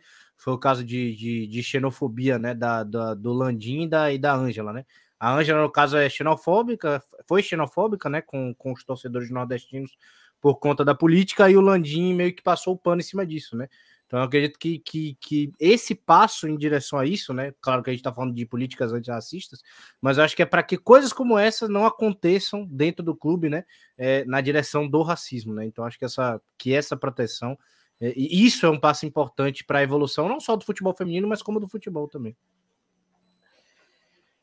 Falando das campeãs agora da Libertadores Feminina, Palmeiras, campeão da Libertadores Feminina, sua primeira participação na, na competição e conseguindo aí chegar até a final e se sagrar campeão contra a equipe do Boca Juniors, que foi guerreira, viu, Sérgio Maurício? Foi guerreira, tentou, mas não conseguiu segurar a equipe do Palmeiras. Exatamente, né? Fez um primeiro tempo primoroso, Edson, primoroso mesmo. A equipe do, a equipe do Boca, do Boca Juniors, inclusive, esteve de parabéns, né? Não só pelo que fez durante a competição, mas no jogo, né? Foi um primeiro tempo total do Boca Juniors. E só não saiu mais, ou porque o Boca Juniors acabou desperdiçando a oportunidade, porque teve bola na trave e tudo mais, ou porque realmente também tivemos a Júlia ali debaixo da trave, que fez uma boa partida, né? Você vê que até no gol do Boca ela faz uma, uma boa defesa, mas a equipe do Boca foi muito guerreira em todo o jogo. Só que no segundo tempo o Palmeiras é, fez prevalecer, não, não, não coloco a culpa ah, de má qualidade, que caiu, não. Foi o Palmeiras que voltou jogando o fino do fino da bola, né? E conseguiu achar dois gols logo ali no, no, no início, que praticamente é, é, é, é destruíram ali a equipe do Boca Juniors, né? E principalmente acho que o segundo gol foi muito importante, porque passou o recado exato daquilo que faltava no primeiro tempo né, as aproximações, a, a, estrutura de como fez o Palmeiras. O Palmeiras fez um gol de, de almanac, é uma coisa maravilhosa, linda de se ver o segundo gol. O terceiro depois sai na bola aérea, né? Era uma força da equipe do Palmeiras, ainda fecha o caixão com o quarto da Bia Zanerato, né? Então foi um primeiro tempo de louvor da equipe do Boca e um segundo tempo de louvor e eficiência da equipe palmeirense, né? Que conseguiu fazer prevalecer e fez esse resultado de 4 a 1 aí, que foi bastante sonoro e que é, é, essa taça chega nas mãos da equipe do Palmeiras agora para, vamos assim dizer, afagar um pouco ali depois de, de, todos os conflitos né, que elas acabaram tendo relacionados às zagueiras Agostina e Thaís, né, junto à diretoria, né? Então o time mesmo prejudicado defensivamente pela própria diretoria, né? Muitas vezes com Júlia Bianchi improvisada, o Ricardo Belli encontrou um momento ali de usar três zagueiras para liberar as laterais também, também fortalecer aquele sistema. Então, foi um time que mereceu demais o título, mas a equipe do Boca foi gigante, gigante mesmo. Rodrigo Prado, Palmeiras pela primeira vez campeão né, da, da Libertadores Feminina, fazendo aí uma campanha interessantíssima e chega na final contra o Boca Juniors, que conseguiu impor alguma dificuldade no primeiro tempo, mas como destacou o Sérgio, eficiência é o nome dessa equipe do Palmeiras, foi o nome dessa equipe do Palmeiras no segundo tempo e fez toda a diferença. Rapaz, eu acho que olhar para o título do Palmeiras hoje é olhar um pouco esse contexto histórico que a gente vivencia no futebol feminino de uma evolução é, do, do, futebol dentro de campo. A gente vê também alguns avanços, como a gente tem falado diversas vezes aqui, é, diversos exemplos. Mas é, no caso do Palmeiras, é, não é tanto pela questão institucional, né? Mas é, eu acho que diz muito respeito a uma superação que essas atletas foram obrigadas e foram colocadas é, é como desafio. Né? A gente lembra bastante é, do, dos episódios né, de crise interna, como o Sérgio também mencionou, é, em relação ao Campeonato Brasileiro ali, com, com relação às zagueiras, e a parte de gestão do clube não gerindo nem um pouco bem mas as atletas elas se fechando no grupo, é, é, quase que dizendo para si mesmas: nós temos é, essa capacidade e vamos é, é, é, é lutar. Eu acho que um dos principais nomes nesse sentido é justamente a Ari Borges, né? ela deu entrevistas bastante emblemáticas nesse sentido, e o time, como um, uma coletividade, de fato conseguiu dar resposta dentro de campo. Acho que o Ricardo Belli foi encontrando também soluções muito importantes, né? É, é, e, e, deu para ver, inclusive, na volta do Campeonato Paulista, como o Palmeiras já é um time hoje é, é, é muito mais conscientes dos seus ritmos é, dentro de campo. E isso, para mim, particularmente, é, uma, é, muito bonito de se ver como uma equipe pode usar essas, esses estímulos que aparentemente são negativos, né? aparentemente vão contra o desenvolvimento do futebol, mas as jogadoras acabaram encontrando força justamente junto com a comissão técnica, obviamente, é, para mostrar um futebol e amadurecê-lo. É, eu sinceramente sentia falta disso no Campeonato Brasileiro do Palmeiras é, ter um futebol amadurecido, né? um futebol que de fato é, é, desempenhasse sistemicamente, ritmicamente, é, é, as desempenhasse bem as fases do jogo nesses aspectos. E a Libertadores ela foi amadurecendo isso e eu estou vendo Palmeiras hoje muito mais é, interessante nesses aspectos. E o título veio e isso só se dá justamente pelo crescimento também das equipes estrangeiras. Né? A gente teve um Boca Juniors justamente é, desempenhando de bem demais contra o Corinthians, se classificando com muito mérito. E, e, e, fez um jogo muito duro, especialmente no primeiro tempo, né, como o Sérgio trouxe. É, é, colocou muitas dificuldades para o Palmeiras. Só que aí, essa, é, é, é, essa capacidade que o Palmeiras é, foi encontrando de, de se articular bem ofensivamente, também resistir bem defensivamente, conseguiu jogar à perfeição no segundo tempo, conseguiu esse título histórico para o Palmeiras. Então, vendo dessa perspectiva histórica, eu vejo com muito bons olhos, tanto para as equipes estrangeiras, como também é, até as eliminações né, de Ferroviário e Corinthians, acho que foram bastante exemplares nesse sentido, como que o, o futebol evoluiu, né, o sul-americano, e, e, e, e, mostra né, coisas para se evoluir no futebol brasileiro, e o Palmeiras é, deu essas respostas já nessa Libertadores, e foi absolutamente interessante e, até emocionante de, de ver. É, a gente viu o Palmeiras com toda a problemática, né? Que acompanhamos, inclusive falamos aqui no, no, no, em episódios anteriores, toda essa problemática que passou o Palmeiras. Então, ver o Palmeiras conquistar esse título dá aquela motivação às próximas equipes da, da Libertadores do próximo ano, mostrando o seguinte: é possível. Se você se preparar, se você procurar se reforçar e montar uma base forte, sólida, como o Palmeiras montou, é possível. É possível chegar e o Palmeiras, com todos os problemas que aconteceu, a dupla de zaga titular saindo do, do, do clube, mostrou que é possível, ainda assim, chegar lá e fazer a diferença. Vamos para a Copa do Mundo Sub-17. Copa do Mundo Sub-17, que teve aí a Espanha se sagrando a campeã também na categoria, vencendo a seleção colombiana da Linda Caicedo, que tentou de tudo, ficou lá até o final, buscou, se esforçou, mas no final das contas quem levou foi a Espanha, Rodrigo. Exatamente, a gente vai falar da Espanha, né, contra a Colômbia, mas também queria destacar o jogo de terceiro lugar, né, justamente entre a Alemanha e a Nigéria. Eu acho que a Nigéria, ela merece um destaque. Eu acho, sinceramente, eu acho que a Nigéria foi uma das melhores coisas que aconteceram nessa sub-17. Também na sub-20 desempenhou muito bem. A Nigéria tem alguns nomes da base que realmente acho que vão, vão ser interessantes para a gente observar nos anos é, é, subsequentes. Mas uma coisa também pelo lado negativo, acho que pelo, pelo lado positivo, a, a, Nigéria ela mostrou que, que no futebol feminino ela, ela vai sabendo lidar, pelo menos em algumas fases dos jogos, né? É, a, a, parte emocional é, é, a parte negativa, mas pelo menos em algumas fases dos jogos elas conseguem coletivamente colocar a força física a, a, a seu favor né? e consegue, conseguiram dominar muito bem a, seleção alemã fizeram 3 a 0 né? É, é, é, até os 73 minutos, gente. Estava 3 a 0 para a Nigéria. A Alemanha começou a emendar um gol atrás do outro, né? Um deles foi um golaço, o gol de empate nos, nos momentos finais também. E aí o jogo foi para os pênaltis.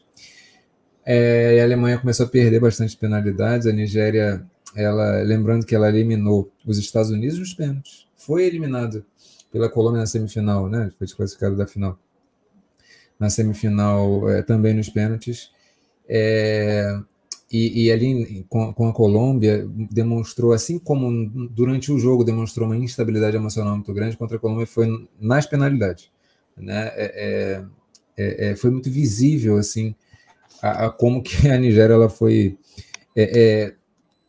perdendo energia, né? foi incrível assim como a Alemanha perdeu muitos pênaltis, eu acho que a Alemanha sentiu também nessa nessa desse terceiro lugar é, acabou que, que não foi suficiente, mas a Nigéria também, né? Teve um momento ali que, opa, e agora? Será que a gente vai perder de novo essa oportunidade e tal? E conseguiram é, recuperar e conseguiram fazer é, é os gols necessários nas penalidades para conseguir a terceira colocação. Então, incrível, né? Incrível. E de fato, aí falando um pouquinho da final, enfim, não sei se vocês querem comentar algo nesse sentido, mas a, a... depois a gente pode falar da final. Fiquei feliz pra caralho, primeiro assim, só pra começar, né? Porque que, pô, a Nigéria ganhou, pô. E também a Alemanha tinha ganhado do Brasil. Mas, mas foi, um, foi, foi um bom jogo de fato para acompanhar. A Nigéria abre 3 a 0 né, Rodrigo? Se não tô enganado? Isso, isso, isso. E toma, toma um empate, como você falou até aí. Realmente é, é, é uma equipe que tem problemas psicológicos ali, é, é, que, que aí acho que isso são, são lidados com, com a evolução. Né? Eu não sei se talvez é, é, todas elas consigam ter esse amparo dentro do país, algumas também talvez que, que, que devam jogar em futebol europeu e até outros, é, outras competições, talvez devam receber esse amparo ali, esse preparo, né, mais individualmente, né, em cada clube. Mas de fato a gente já tinha visto isso desde as quartas, né? Quando, quando quartas ou semi, semi, perdão, quando a Nigéria acabou desclassificada para a equipe do Colômbia, inclusive eu e o Rodrigo estava vendo os pênaltis ali trocando ideia no, no WhatsApp, e ele falou: agora já foi, a Nigéria perdeu um pênalti e abaixou a cabeça deu para perceber toda a equipe. Então a Nigéria ela sente muito cada etapa daquilo que acontece. Foi importante essa vitória, mesmo com o empate né, da Alemanha nos pênaltis, que querendo ou não dá um dá para dar uma confiança, um ânimo também para bonificar da maneira certa né, o mérito que elas tiveram na competição. Até porque a Alemanha venceu do Brasil e não tinha que ganhar, não. É isso, é isso. Você viu o, o, o, o, discurso de ódio de Sérgio Maurício, né? Ganhou do Brasil, não pode ganhar, não. Não tem que ganhar de jeito nenhum. Você viu, Rodrigo? Mas essa seleção alemã tem umas virtudes bem interessantes, tá? É, eu acho que é interessante até a gente olhar para esse contexto de Copa do Mundo. E até acho que dá, dá para até trocar aqui a, a imagem para já começar a falar da, da Espanha. É dessa final. É, eu acho que é, é preciso se olhar uma Copa do Mundo Sub-17 de uma maneira um pouco diferente do que a gente vê até numa Sub-20, né? Quanto mais nas seleções, seleções adultas. É, a parte é, é, de, de, complexidade de criação tática, ela sempre vai ser um pouquinho mais limitada. Então, não dá para é, exigir que uma equipe desempenhe tanto. Agora, o que essa seleção alemã ela tem de extraordinário é justamente a consciência de, de, de, de confrontos um contra um. Essas, essas, jogadoras não são só fortes, elas são inteligentes para lidar com, a, com as forças delas. Então, isso fez muita diferença, tá? É, acho que a Nigéria também tem essa, essa qualidade. Agora, falando um pouquinho da, da, da final, é, é, eu também torci para a Colômbia. Né? Claro, a Linda Caicedo é uma jogadora absolutamente extraordinária. Ela já é um dos grandes nomes da, já da seleção principal. Né? E, enfim, essa jogadora realmente é muito, muito, muito diferenciada quando a gente olha para sob a perspectiva da história, tá, gente? É, mas essa seleção espanhola também, e aí não é apenas essa seleção espanhola, mas é o projeto espanhol, tá? E aí até coloquei aqui na, na como banner, né? Teve esse título mundial sub-17, teve é, é, é, o título mundial sub-20, é, a, a, Euro sub-19 também é, é, venceu e foi, foi vice da sub-17 para a Alemanha. Então, essa, é, é, a base espanhola ela é hegemônica no mundo. Né? Justamente isso que eu falei que na sub-17 é mais difícil ver, justamente essa complexidade tática, a Espanha consegue isso. E é incrível, é incrível como que é, é, são bem feitos os trabalhos na base é, é, espanhola em todas as categorias. Então, esse título é mais do que merecido, mas também todas as reverências possíveis à seleção colombiana, às colombianas, que tem talentos enormes. Claro, a Linda Caicedo é o principal delas, mas muito bonito ver o futebol sul-americano indo para uma final de Copa Sub-17 também. É, e ver a Colômbia né, sendo bem representada pela Linda Caicedo e toda a seleção colombiana, ver até um, alguns minutos do jogo, deu para perceber a capacidade que essas meninas têm. E foi coisa de muito pouco também para buscar o empate e levar isso aí para os pênaltis. Faltou bem pouco mesmo para a seleção colombiana tentar chegar e quem sabe buscar aí esse título que ficou com a seleção espanhola. A né? Espanha mostrando hegemonia aí dentro dos campeonatos de base. Falar agora da seleção que Sérgio Maurício tanto ama. Seleção brasileira principal, feminina. Sérgio Maurício é apaixonado por essa seleção, Rodrigo Prado. Ele não gosta de admitir, não, mas já me falou algumas vezes aqui que ele gosta muito da seleção brasileira. Defenda-se, Sérgio Maurício. Não, eu adorei mesmo essa convocação. Já que a gente vai jogar contra a Espanha né, e a Alemanha, eu gostei das convocações que ela fez. Não, não é não? Não. É ah, é o Canadá. Então, então convocou errado, né? Essa seleção aí, Letícia, Lele do Corinthians, também a Luciana da Ferroviária a Lorena do Grêmio, Tainara, Lauren, Kathleen, Tamires, Antônia, Tassiane, Fê Palermo, Bruninha, Ari Borges, Yaya, Caroline, Jaqueline, Adriana, como diz o Sérgio Maurício, Dudão, Duda Sampaio, Ludmilla. Ludão Francelão. Que... É isso aí. Meu vição. que eu não sei o que, que tá fazendo aí. Ludmilla, Debinha, Bia Zanerato, Geise e Gabi Nunes. Quer começar, Sérgio Modes?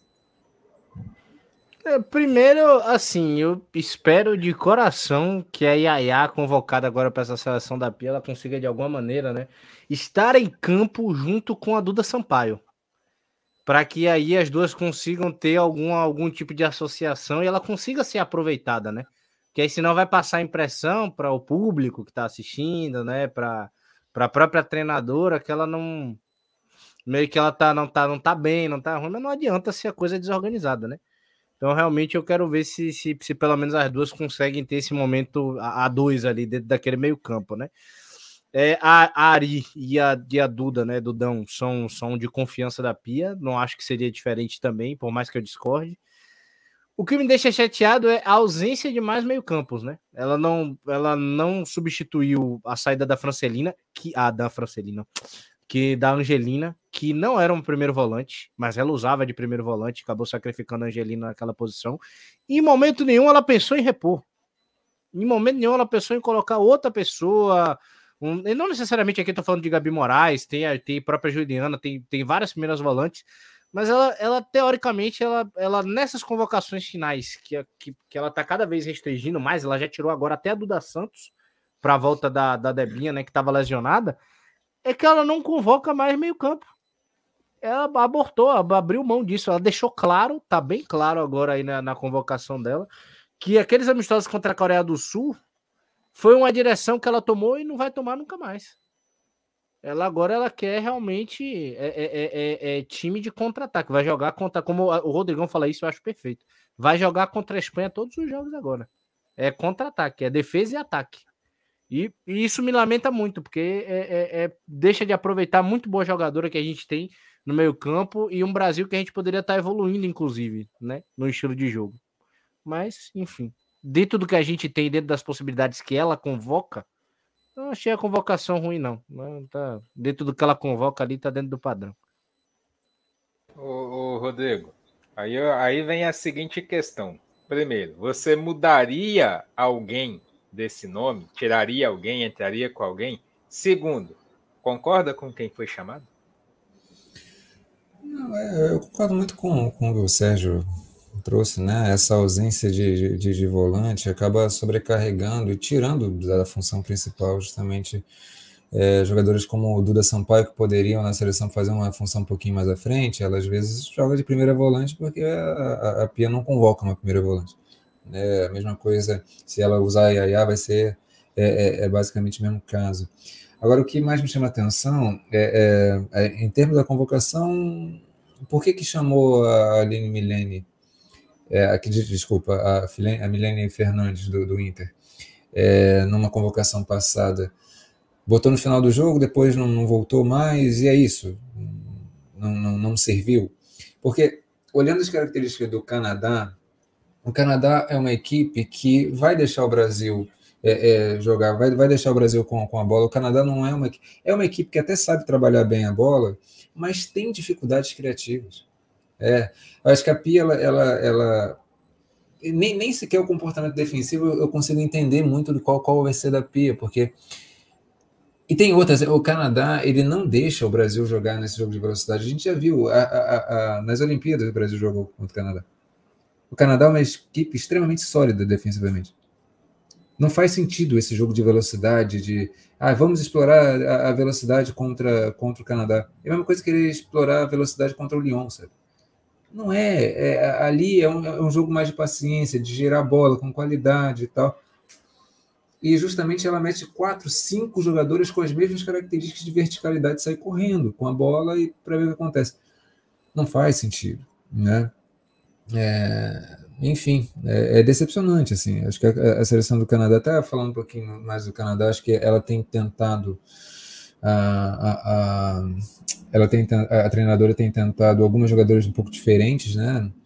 Eu lembro de um jogo contra a Argentina, mais recentemente, o Canadá estava com muita dificuldade e aí colocou essas jogadoras é, é, mais diferentes e aí começou, aí andou a fazer gol, né? Mas o Canadá já há muito tempo tem dificuldade para fazer gols, né?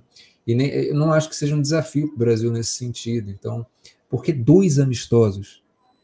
Dois, não sei.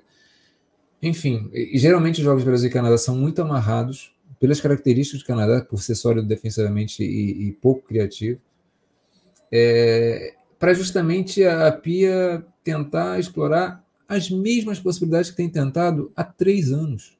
Não tem novidade nenhuma.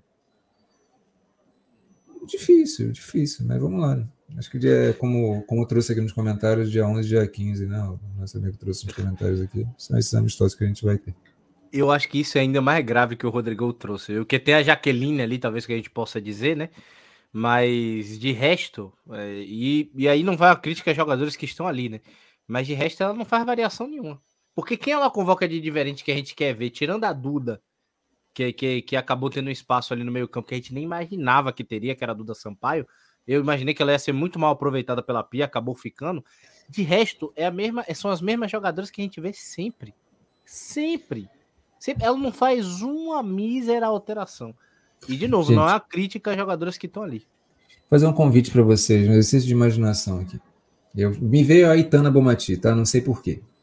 Mas a Aitana Bomati talvez seja a jogadora no mundo que mais consegue trabalhar em todas as direções. É para trás, para o lado, para frente, ela trabalha da, da, mesma qualidade. Ela gira. Pegando esse, essa referência, como é, que como é que são as características das jogadoras do Brasil? Vamos lá. É... Tamires. Tamires consegue lateralizar bem.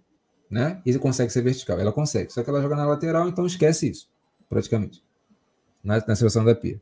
Antônia é uma jogadora que vertical, ela é pouco trabalha com a bola voltando, cadenciando. Antônia ela é muito física, mas ela é aguda, sempre. É... Tarciane também, né? Ah, Ari Borges também. Ari Borges não tem essa característica de circular, ela é direta. A Yaya já consegue, mas é muito jovem, né? Mas seria esse o nome também. Será que ela vai usar? Carolyn, verticalidade o tempo inteiro, vertical, vertical, vertical, vertical. A Jaque consegue flutuar mais e tal, mas não tem essa característica. Ela não é organizadora de jogo, né? Adriana, vertical também. Duda, porra, essa aí. Vertical zona. Essa daí eu tenho. Vertical E ela daí eu tenho causa, inclusive. Né? Duda Sampaio é essa. É essa jogadora que consegue circular por todas as direções. Beleza. Ludmilla, Verticalidade absurda. Peraí, Rodrigo, Rodrigo, Rodrigo, um minuto. Um minuto, Rodrigo. Ludmilla, Sim. baixa a cabeça, sai correndo, seja o que Deus quiser. Vai Entendeu? embora. Geise, mesma coisa. Cara, a gente contou seis, sete, oito jogadores, geralmente elas são titulares. Todo mundo com essa mesma característica. É inacreditável. É isso, só tem isso para dizer. Não tem uma variação de jogo sequer. Ou, ou seja, agora vem a seguinte pergunta, tá? antes da gente passar e falar aí do, do, dos estaduais. Nada contra. Juro para você, nada contra. Né? Talvez a Pia enxergue algum potencial. Mas o que, que a Ludmilla está fazendo na seleção brasileira? A Ludmilla ela tem, um, ela tem um certo sucessinho ali no, no, no Atlético de Madrid, né? Porque a Espanha meio que, que permite esse tipo de jogo, né? Mas, tirando isso, é, eu, eu, eu me lembro, eu, eu, ainda não acompanhava futebol feminino da maneira que eu acompanho hoje. Era realmente assim, jogo da seleção brasileira, uma vez na vida ali. E eu vi a Ludmilla, acho que não sei se foi 2016, acho que foi, não sei se foi nas Olimpíadas ou já foi 2019 na Copa. Mas eu vi o jogo dela que, que, que a gente que a gente não, não foi o que a gente perdeu para a França, foi o de antes não sei se foi em oitavas, não sei se foi a última rodada da primeira fase, e o Brasil tava empatando, alguma coisa assim, a Ludmilla entra. E o cara, a Ludmilla correndo, correndo, correndo, correndo, correndo, correndo, correndo, não gerou um ataque. Não gerou um ataque. Ela corria com a bola e beleza. É isso. E em algum momento isso, isso para, tá ligado? Porque ela não tem a mesma, a mesma liberdade que ela tem dentro do futebol espanhol. Então, gera, gera alguns gargalos, entendeu? Eu, eu não convocaria a Ludmilla para a seleção. Todo respeito à atleta também, mas eu não convocaria a Ludmilla para a seleção brasileira. Isso que o Sérgio trouxe, né? O futebol espanhol é um, é um futebol que ainda tem informação, a gente percebe, a gente vê, sabe? Não dá para comparar o futebol é, é, de clubes que eu estou falando, o futebol espanhol de clubes. Tira o Barcelona, e como que as equipes se comportam defensivamente, ainda eles ainda não têm um padrão né, tão bem definido. Então, é, é, às vezes as, as, linhas sobem bastante, a Ludmilla com essa potência que ela tem, ela consegue e tal. Contra o Canadá, a tua estratégia vai ser a Ludmilla? É sério? Canadá é, é das equipes mais fortes defensivamente do mundo. Do mundo. Do mundo porra, aí é difícil, entendeu? Tipo, entender assim, do a, mundo. Do mundo. Do mundo. A, a, a Ludmilla contra a África do Sul, eu compreendo. Né? A Ludmilla. Em algum momento ali, para a Ludmilla ela é muito boa nesse sentido, a Geise também, como ladrão de bola de, de zagueira que tenta sair jogando, sabe? Ela é muito rápida, ela surpreende, vai lá e roubou a bola, beleza. A Debinha faz isso muito bem, e bem melhor do que todas elas. Entendeu? Mas, a, a, a... Mas essa estratégia, é essa a estratégia ofensiva do Brasil? Enfim. Contra o é. Canadá? Porra. Inclusive a galera do Twitter que defendeu a Ludmilla, né? Eu tava vendo o pessoal, carai, a Ludmilla hoje jogou muito bem. Não sei se foi no jogo contra a Itália, acho que foi no jogo contra a Itália. E aí eu, aí eu fui ver como foi que a Ludmilla jogou bem. Que eu fiquei, eu fui ver. Correndo atrás das jogadoras o tempo todo, ligada. Você... Brasileiro ele tem aquela, aquela, aquela coisa do tipo, pô, a jogadora tem que estar tá ali ligada 220 o tempo todo. Não dá, gente. Não dá, é outra coisa. Aí tem que tirar essa visão da cabeça. A Debinha faz essa marcação muito melhor. Muito melhor. Eu entendo você precisar desse tipo de atleta e a Debinha faz isso muito melhor. Muito melhor mesmo. Não, além da Debinha, em alguns momentos, né, Debinha, você olha para a Ludmilla, olha para a Geise, nada contra as atletas, repito mais uma vez. Mas a Debinha tem isso. Ela marca muito bem, ela carrega a bola. Só que em alguns instantes você vê ela levantar a cabeça, ela olhar onde ela está, ela saber onde, muitas vezes onde se posicionar dentro de uma grande área. Ela não é uma jogadora alta, mas faz gol de cabeça. É um diferencial. A Debinha, ela tem um fator de consciência importantíssimo, né? E você faz um retrato até do que a gente estava falando mais cedo do Barcelona. A Geise hoje no Barcelona, a Geise ela só tocava. Um momento do jogo que ela falou: Pera, que eu vou ser eu. E aí ela tentou. De resto, ela só tocava. Porque o time tá condicionando ela a fazer isso. Ela chega na seleção, abre as portas e fala: entra, criançada, é isso aí. E aí ela volta a ser uma Geise sem o condicionamento tático e fica perdida. E no fim não funciona. E, é... e você não aproveita o melhor. Da... Ainda tem isso, você ainda, que ainda tem esse problema da pia. Você acaba não aproveitando o melhor das atletas que você tem. Esse é o problema. Enfim, vamos então mudando de assunto até para a gente não se estressar um pouquinho mais, né? Mas enfim, falando dos estaduais, né? O Carioca, alguns jogos acontecendo, o Baiano, né? Inclusive o Carioca, o Botafogo se sagrou campeão, não é isso, Rodrigo Pedro? É, rapaz, Botafogo. E eu estava justamente na Gávea, né? Eu vi ele é... no escanteio na TV, inclusive. Dá para ver, dá para me ver. Na, especialmente na, na, comemoração da, das meninas do Botafogo, elas vão lá. E aí a câmera mostra. Eu tô, tô lá, pateta, tipo, filmando. mas, cara, foi sensacional essa experiência, né? A gente vai falar também de outros estaduais, mas a gente começar falando do Flamengo Botafogo. É, essa, essa equipe do Botafogo não é porque eu passei a torcer, não, tá? É, é, eu acho que é o, é o, contrário também. Eu passei a torcer justamente porque eu me identifiquei muito com o jogo. É uma equipe que, embora esteja na Série A2, né, que é o equivalente à segunda divisão do Campeonato Brasileiro, ela tinha totais condições de estar na primeira, teve totais condições de subir para um, né, não fosse é, enfim, as regras duvidosas que a, que a CBF coloca para fazer os grupos, os confrontos e tal. Mas, de fato, é, é, muito bonita a forma do Botafogo jogar. O Flamengo é aquela desorganização, embora seja uma equipe das equipes que mais investem no futebol brasileiro. É... Gente, o agregado foi 5 a 1 para o Botafogo.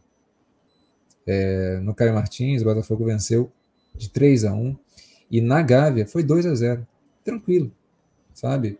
Essa dificuldade que a gente está falando da seleção brasileira, a Duda Francelino para o Flamengo é muito dependente da Duda Francelino, né?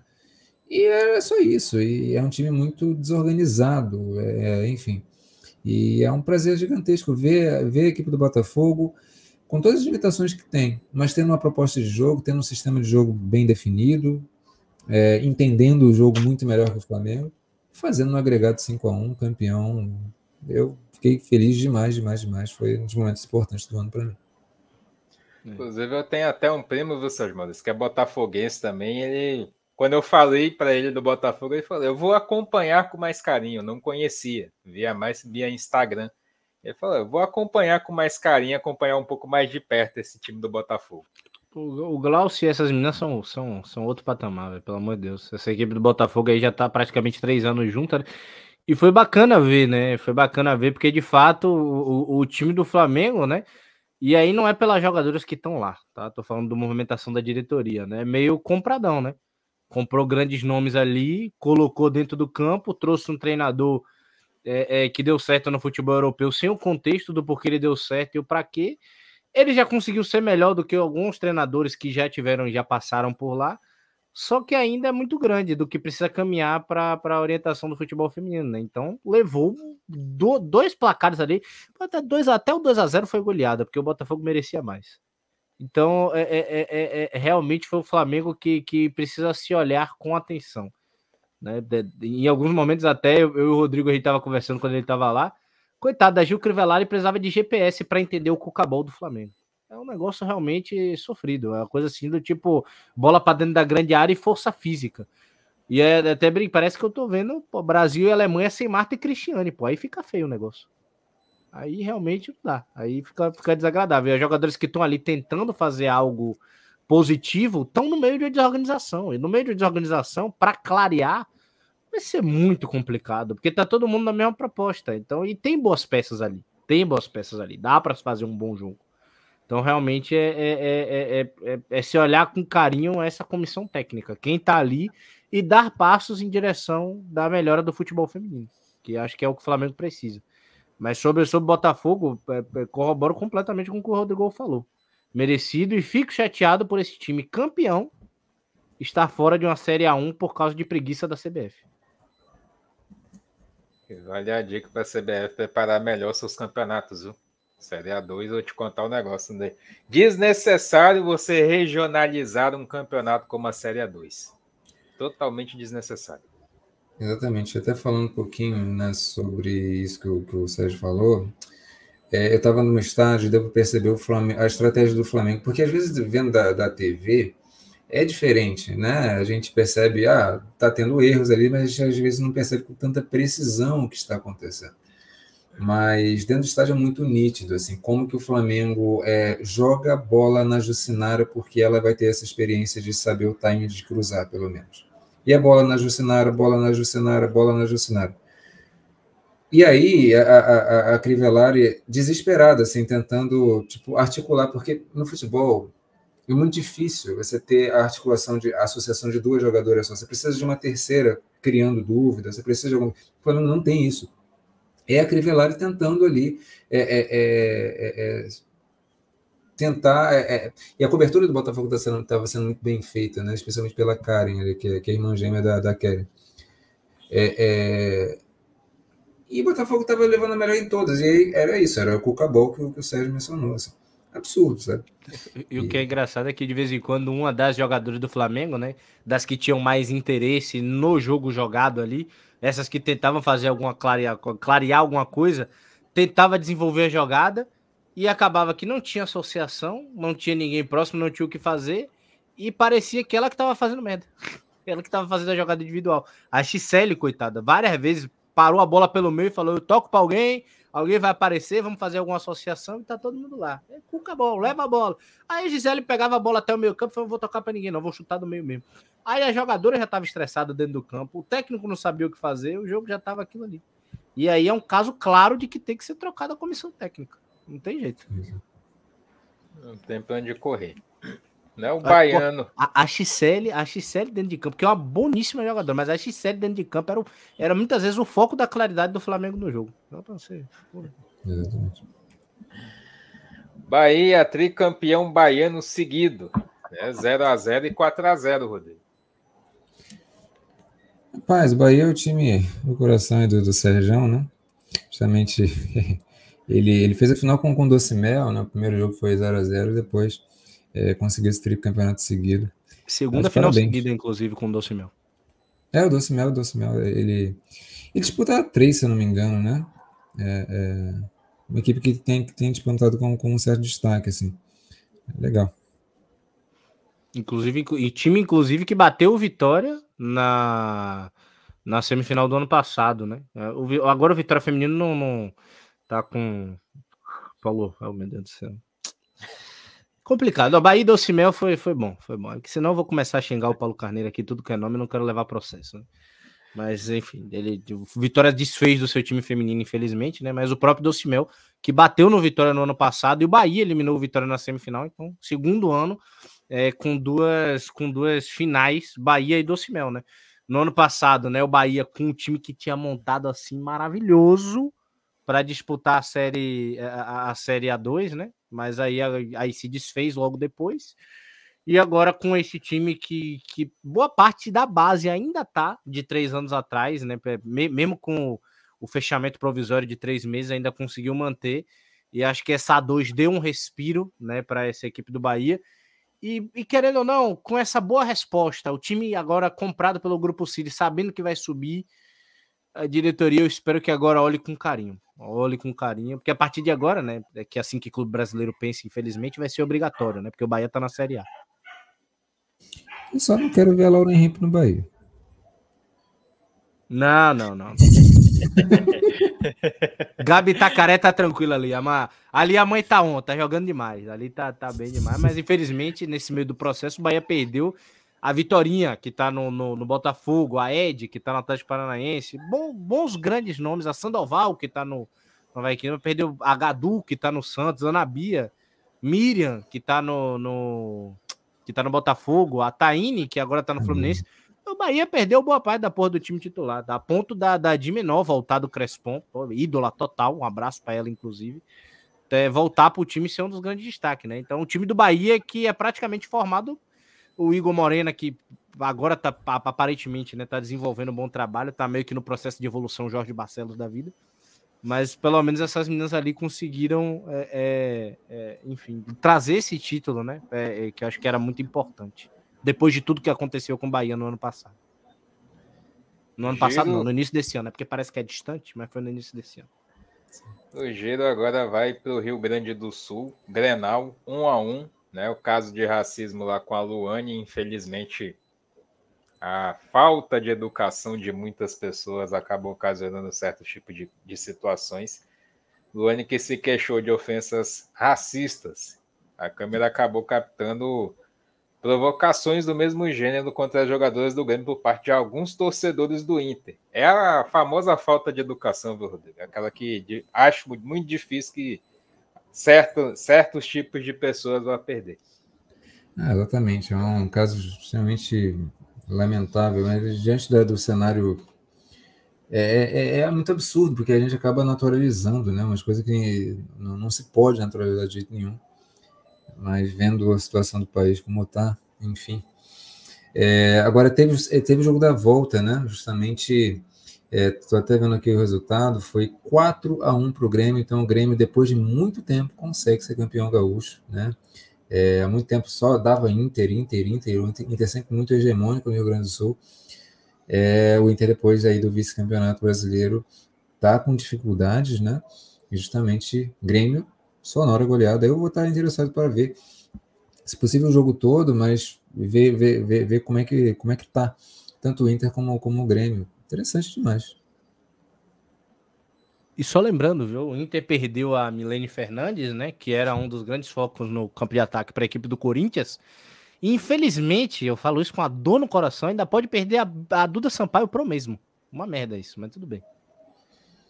E aí, é, as duas principais, as duas principais jogadoras do Inter praticamente de caminho para cá. Eu espero muito que a Duda Sampaio não, que essa informação que eu tenho seja falsificada, fake news. Não quero acreditar nisso. Tomara que a Duda Sampaio permaneça no Internacional. Pelo amor de Deus, assim, não vamos, não vamos criar um oligopólio corintiano, não. É, Jesus é mais. Tem que ter alguma coisa para competir. Perdão aos corintianos, mas tem que ter alguém para competir, gente. Alguma coisa assim. Dá, dá equilíbrio, né? Dá equilíbrio, dá, a pessoa fala Palmeiras. Não, tá vamos, vamos para fora de São Paulo um pouco, gente. Vamos dar oportunidade para os colegas, né? Para o pessoal de fora aí, nem que seja do sul mesmo. Né? Mas, enfim, né? eu acho que, que relata esse título relata mais problemas no Inter, o que pode ser grave para o ano que vem. Óbvio que ainda tem transferência, a gente ainda vai ver na Ladies Cup e tudo mais. Mas eu, o que eu fico surpreendido é que dá um afago né, na, na nos últimos maus anos da Patrícia Guzmão. É, tem isso, tem isso, tem isso. É, é, é uma passada de mão na cabeça bem duvidosa ainda por causa do placar. É, por isso é importante entender os contextos, né? Quando a gente falava, elogiava o Inter, o Inter ele desenvolveu um estilo de jogo muito eficiente, mas muito pautado em estruturas muito fixas.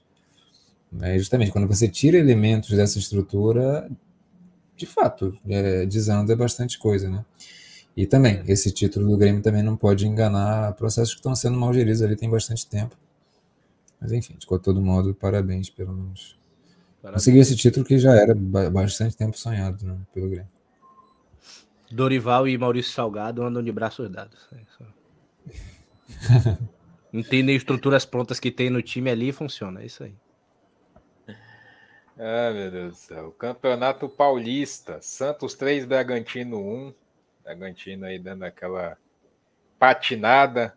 São Paulo 7 a 0 no São Bernardo. Ferroviário 8 a 0 na Portuguesa. O São Paulo, vou te contar um negócio, do Sérgio? Foi um placar assim elástico, mas o futebol ainda não convenceu, viu?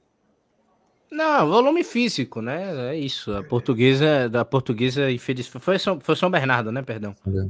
São Bernardo acabou sucumbindo ali da, da, da, goleada paulista, mas não foi nada. Tanto que o São Paulo colocou o time reserva no segundo tempo, venceu por 2 a 0 mas foi um 2 a 0 ainda duvidoso, né? Que o São Bernardo ainda conseguiu agredir um pouco mais no jogo, mas já tava 7 a 0 né? Então era um negócio ali mais, mais assim, mas é, é, é, a qualidade, de, é a diferença, é a disparidade da qualidade do material humano que se tem na equipe, né? Eu não. Esse 7 a 0 do São Paulo aí não me enganou, não.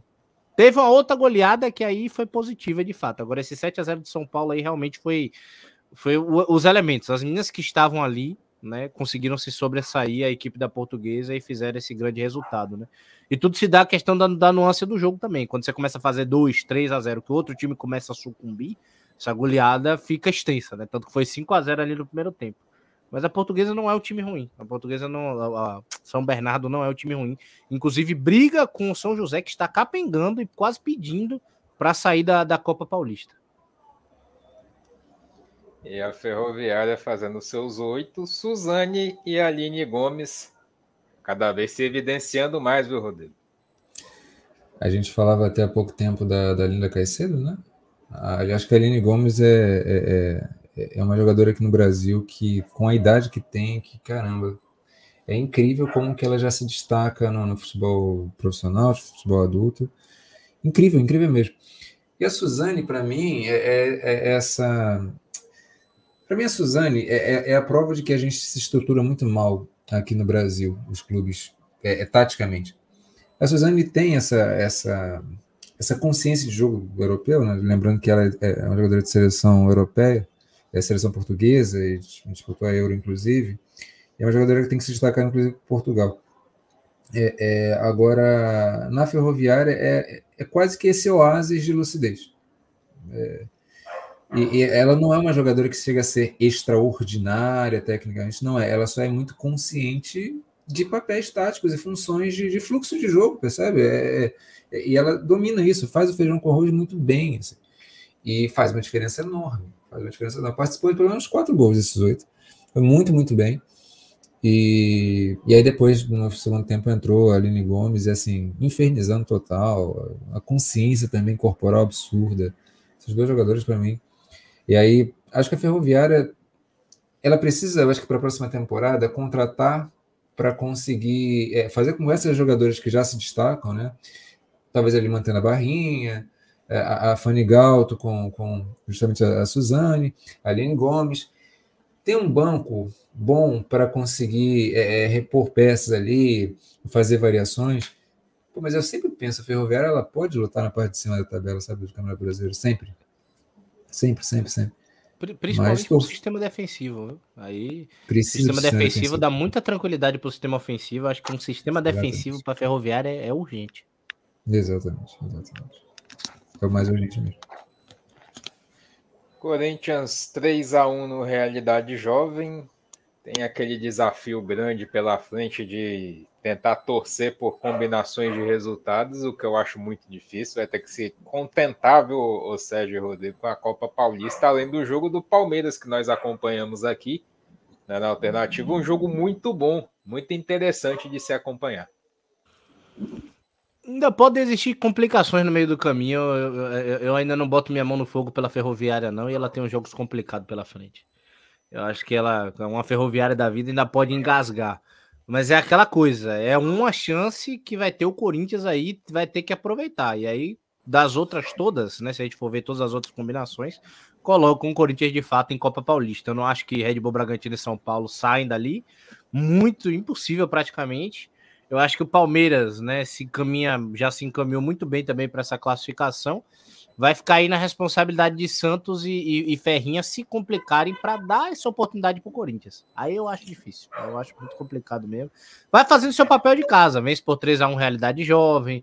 Provavelmente deve ganhar os seus próximos confrontos. Tem um confronto ainda contra a equipe do Red Bull Bragantino, que é bem complicado também mas eu acho que deve fazer seu papel final de campeonato, mas agora tem que torcer né, para combinações de resultado. Não, não, não, não tem como ser diferente. Ó, os próximos confrontos, a gente tem é, Palmeiras e Ferroviária. Esse jogo é bem importante, né? Porque se a Ferroviária, ela. É isso. É, ela, ela, por exemplo, se há um empate ali, o Corinthians comemora. Porque o Corinthians não basta que a Ferroviária vá mal, o Palmeiras também tem que ir. Né? Então, o Corinthians, a, a, a situação é delicada. E o Santos também. Não, o Santos, eu acho que no, o Corinthians não está ligando tanto para o Santos, não. Porque se esse Palmeiras e, e, e Ferroviária caem, o Corinthians supera,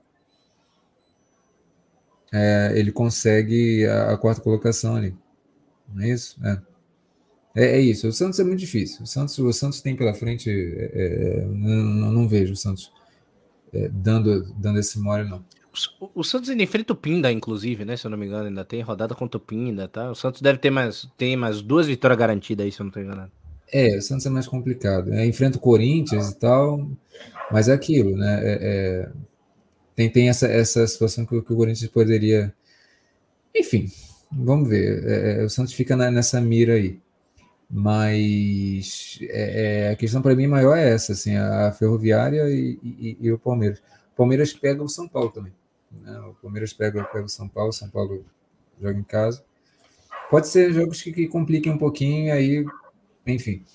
Agora, falando um pouco do Palmeiras, até o jogo contra o Taubaté, eu gostei do Palmeiras.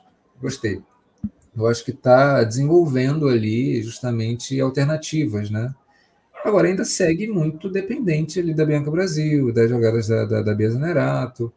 Mas enquanto time que tem paciência para buscar as soluções, isso está me agradando, sinceramente. A questão é buscar, alcançar de fato essas eficiências. Ainda, ainda demora um pouco para conseguir. Mas está no caminho, sabe? Eu, eu, me, me agradou o jogo contra o Taubaté e, e o Taubaté, por seu lado, também me agradou bastante, bastante, bastante. É uma equipe que joga junto há bastante tempo, que ele sempre fala. E desenvolveu soluções muito legais no jogo, enfim. Foi, foi um jogo bastante agradável de ver, foi um 2 a 1 um, bastante rico. Vai ser bom ver se o Taubaté na 2, né? Isso daí eu já tô até ansioso. Porque Paulista é só, é só cascudo grande, né? Aí é, é complicado.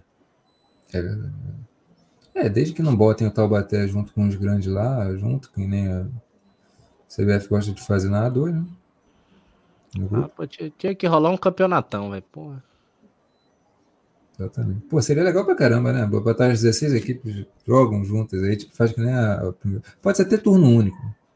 Turno Você único, é... quarta de final. Pronto, quem tá na semi já foi. Pronto, é isso. Isso é maravilhoso, cara. Olhando agora para a base, né? O Campeonato Paulista Sub-17 que acabou tendo, infelizmente, a Esther Martins aí foi um caso que acabou sendo fatal, né? Teve um mal súbito durante um treinamento e acabou falecendo, vindo a óbito a jogadora de 17 anos, né? um fato que acabou entristecendo bastante aí a equipe da Ferroviária. Mas o campeonato segue acontecendo, né? Tem aí as quartas de final, Corinthians, Ferroviária, São Paulo e Santos, com as classificações se encaminhando, Rodrigo. Exatamente, né? Botei. É, hoje teve jogos também, mas como os jogos aí do, do dia 2, né? É, eles já encaminharam bastante, né? O Corinthians fazendo 5x0 no Audax, a Ferroviária fazendo 5x1 de São José, São Paulo 5x0 no, no, Centro Olímpico. Isso é interessante, né? O campeonato de base, o Centro Olímpico já está sendo é, é, é, atropelado pelo, pelo, São Paulo, que também está ganhando muita força na base. Né? Lembrando que o São Paulo ele, ele, ele herdou justamente as estruturas do, do Centro Olímpico, né? É, é, é para ter a base forte. Hoje o São Paulo tem a base mais forte junto com a do Inter. É, o Centro Olímpico ele tende a ficar mais com essas a, a, a, as, as, categorias menores ainda, né? O Centro Olímpico, se não me engano, tem até sub-9, assim. E, e, é bastante, é uma referência bastante grande. É, em tempos mais remotos, é, é, é foi o, o, principal centro de, de, de, de, de revelação mesmo de jogadores, é, jogadores como Debinha, enfim, vários jogadores justamente é, se originaram do, do, do, Centro Olímpico. E a gente também, também, também teve, teve o Santos, né? É, fazendo 4 a 0 Então, as semifinais devem estar esses times, né? Corinthians, São Paulo, Ferroviária, sempre a Ferrinha, né? E, e... Rapaz, a, a, essa menina, Esther, é, até botar a fotinha andando. Eu tava numa, numa, num restaurante, né? Numa celebração, assim, aí o. Foi o Sérgio que mandou. E, cara, eu fiquei muito mexido na hora, assim, tipo. É complicado. Eu, outro dia eu tava pensando isso, assim, é, é, em futebol feminino eu ainda não tinha visto esse tipo de coisa acontecer. No masculino, é, é, a gente vê com alguma frequência, né? É, infelizmente, mas no feminino eu não tinha visto, cara, isso me impactou de um jeito bizarro, assim. Bizarro mesmo. Não sei, não sei nem explicar, assim. Mas me veio muito, assim, a, a, a conexão que eu tô com esse trabalho, né? Claro, é uma menina ali, tem todas essas questões, mas esse propósito com o futebol feminino falou muito alto naquele momento. Assim. Caraca. Incrível, hein? É difícil. Foi foda, foi uma, foi uma perda complicada essa daí, né?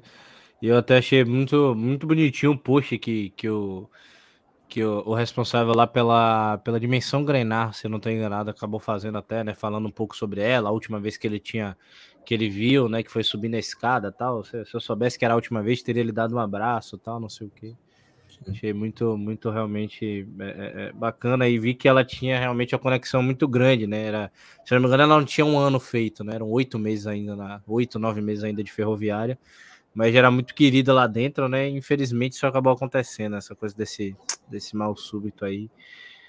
Mas desejar força aí para a família e uma perda grande, né? Dentro do, do futebol feminino do Brasil, né? Muito me lembrou também a questão do. É, foi completamente diferente, né? Mas também envolveu o morte, que foi a questão do, dos meninos da Gávea, né? Que a gente nunca sabe, né? O quão, o quão essa atleta vai render ao esporte, né? Então fica sempre aquela aquele ar de dúvida. Não tão jovem que poderia ainda render tanto na vida e infelizmente veio a falecer.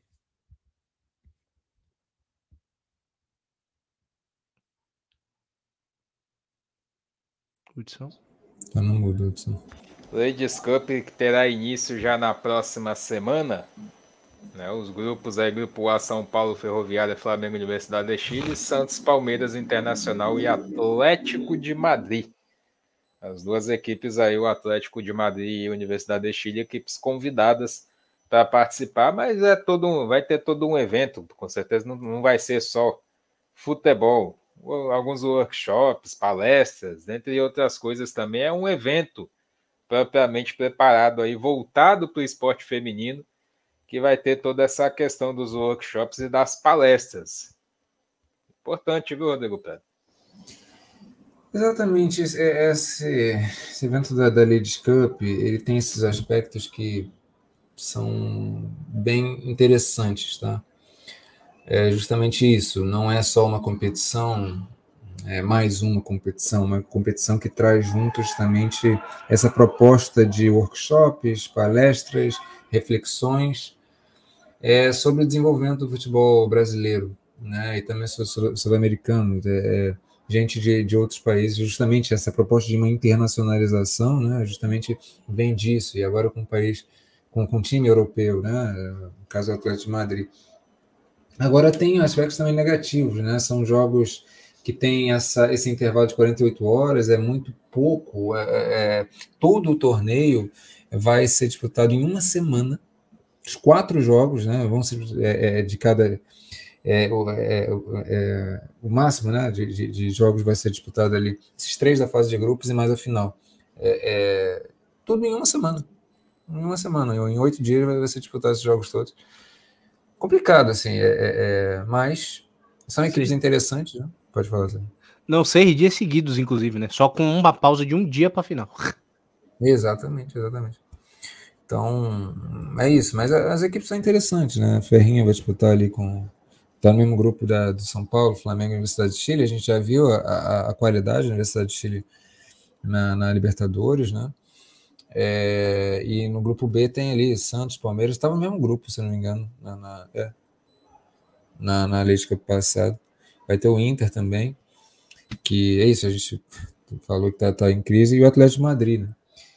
Sinceramente, eu gostaria de ver outra, outra equipe que não o Atlético de Madrid. O Atlético de Madrid é uma equipe que até se assemelha um pouco à nossa desorganização aqui no Brasil. Não é uma equipe tão taticamente organizada como, como são a maioria das europeias. O Atlético de Madrid é meio esquisito nesse sentido. Mas não deixa de ser também uma, uma experiência interessante, até para os espanhóis. Né? É, a Ludmilla, tá, que a gente falou, está tá no Atlético de Madrid. Enfim, é, vai, ser, vai ser uma competição bem, bem interessante, sim. Aí tendo início, portanto, a partir do dia 7, dia 8, já temos jogos aí. Universidade de Chile Flamengo às 15h30, São Paulo e Ferroviária às 18h30, tudo na terça-feira. Né? Na, na quarta, em Jaú, né? ali bem próxima de Araraquara. Palmeiras e Santos, Internacional e Atlético de Madrid, e daí sucessivamente.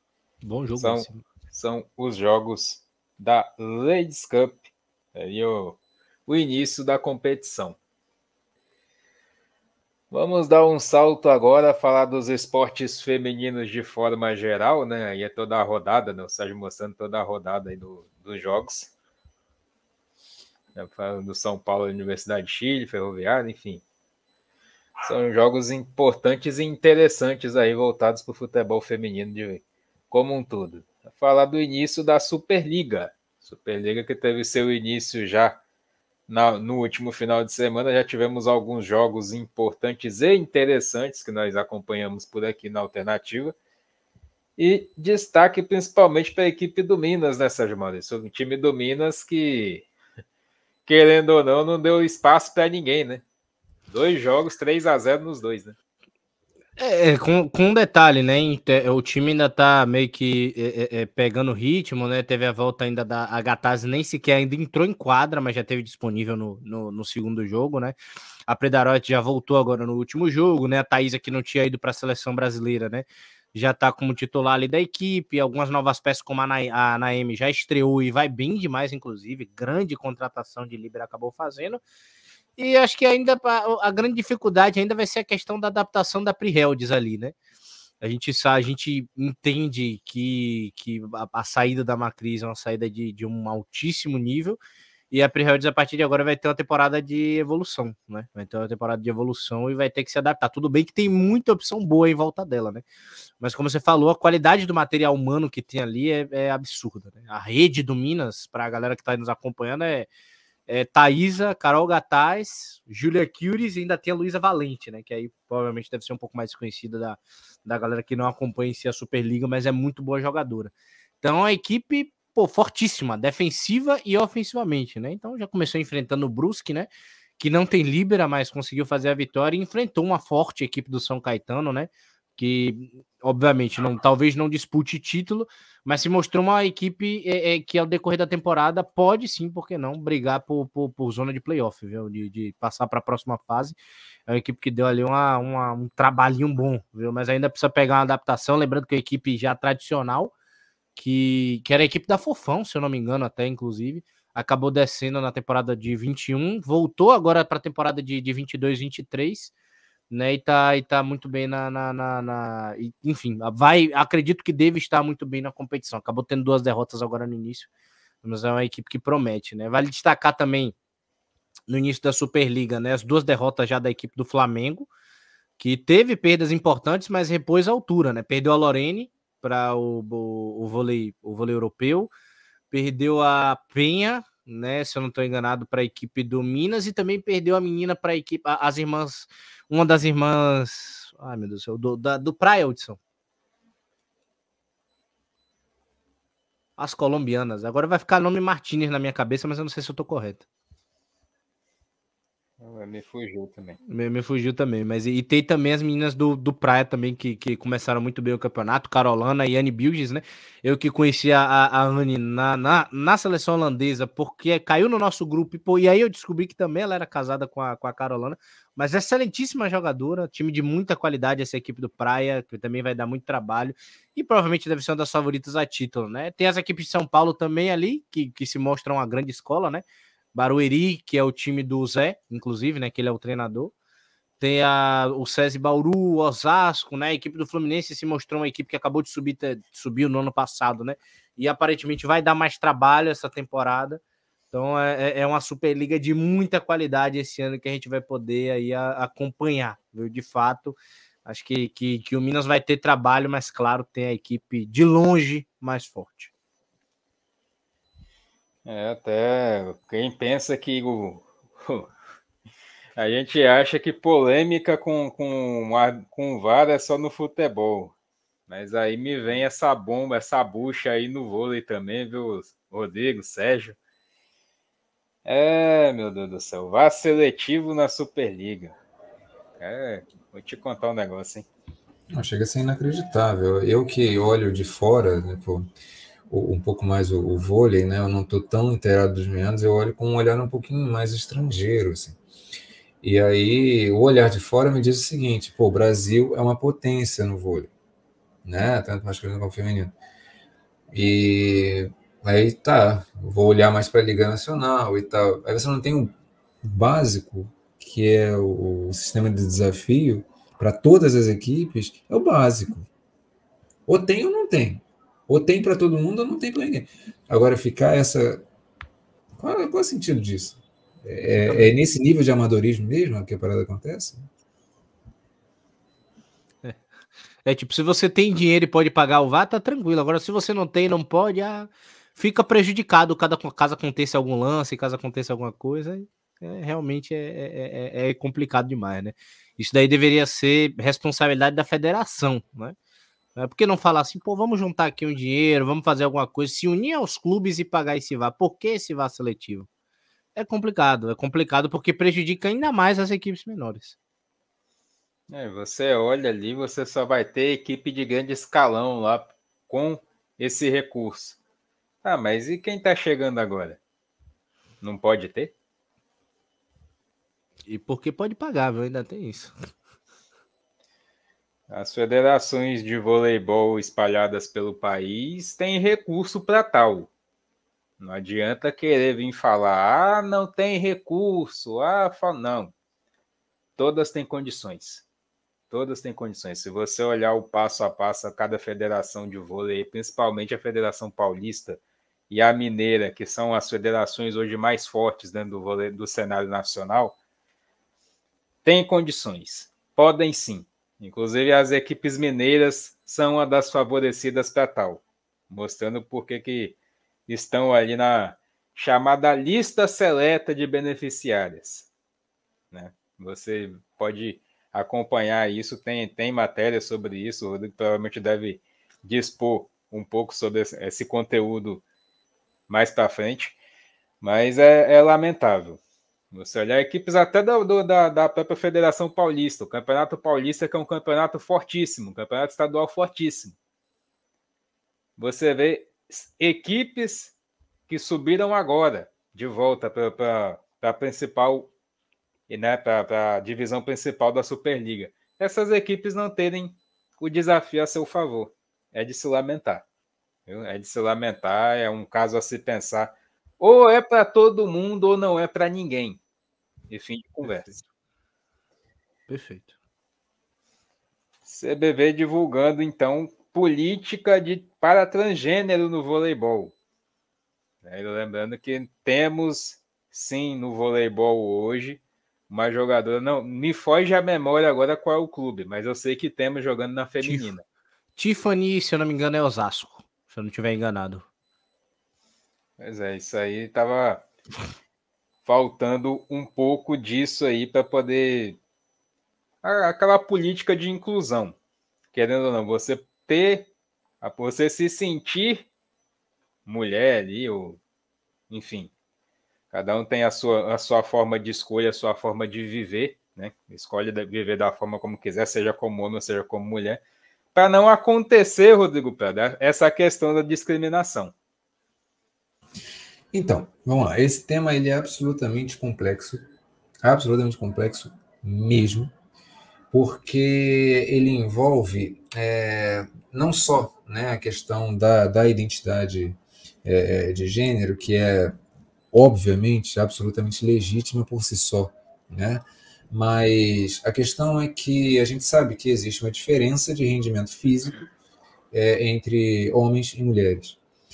E existem critérios, é, é, ou devem existir critérios muito claros para definir é, é, é, o que, que pode e o que não pode nesse sentido. E o critério mais moderno a, a, adotado uma coisa, tá, gente? É, não existe um consenso. A ciência ainda não chegou num consenso.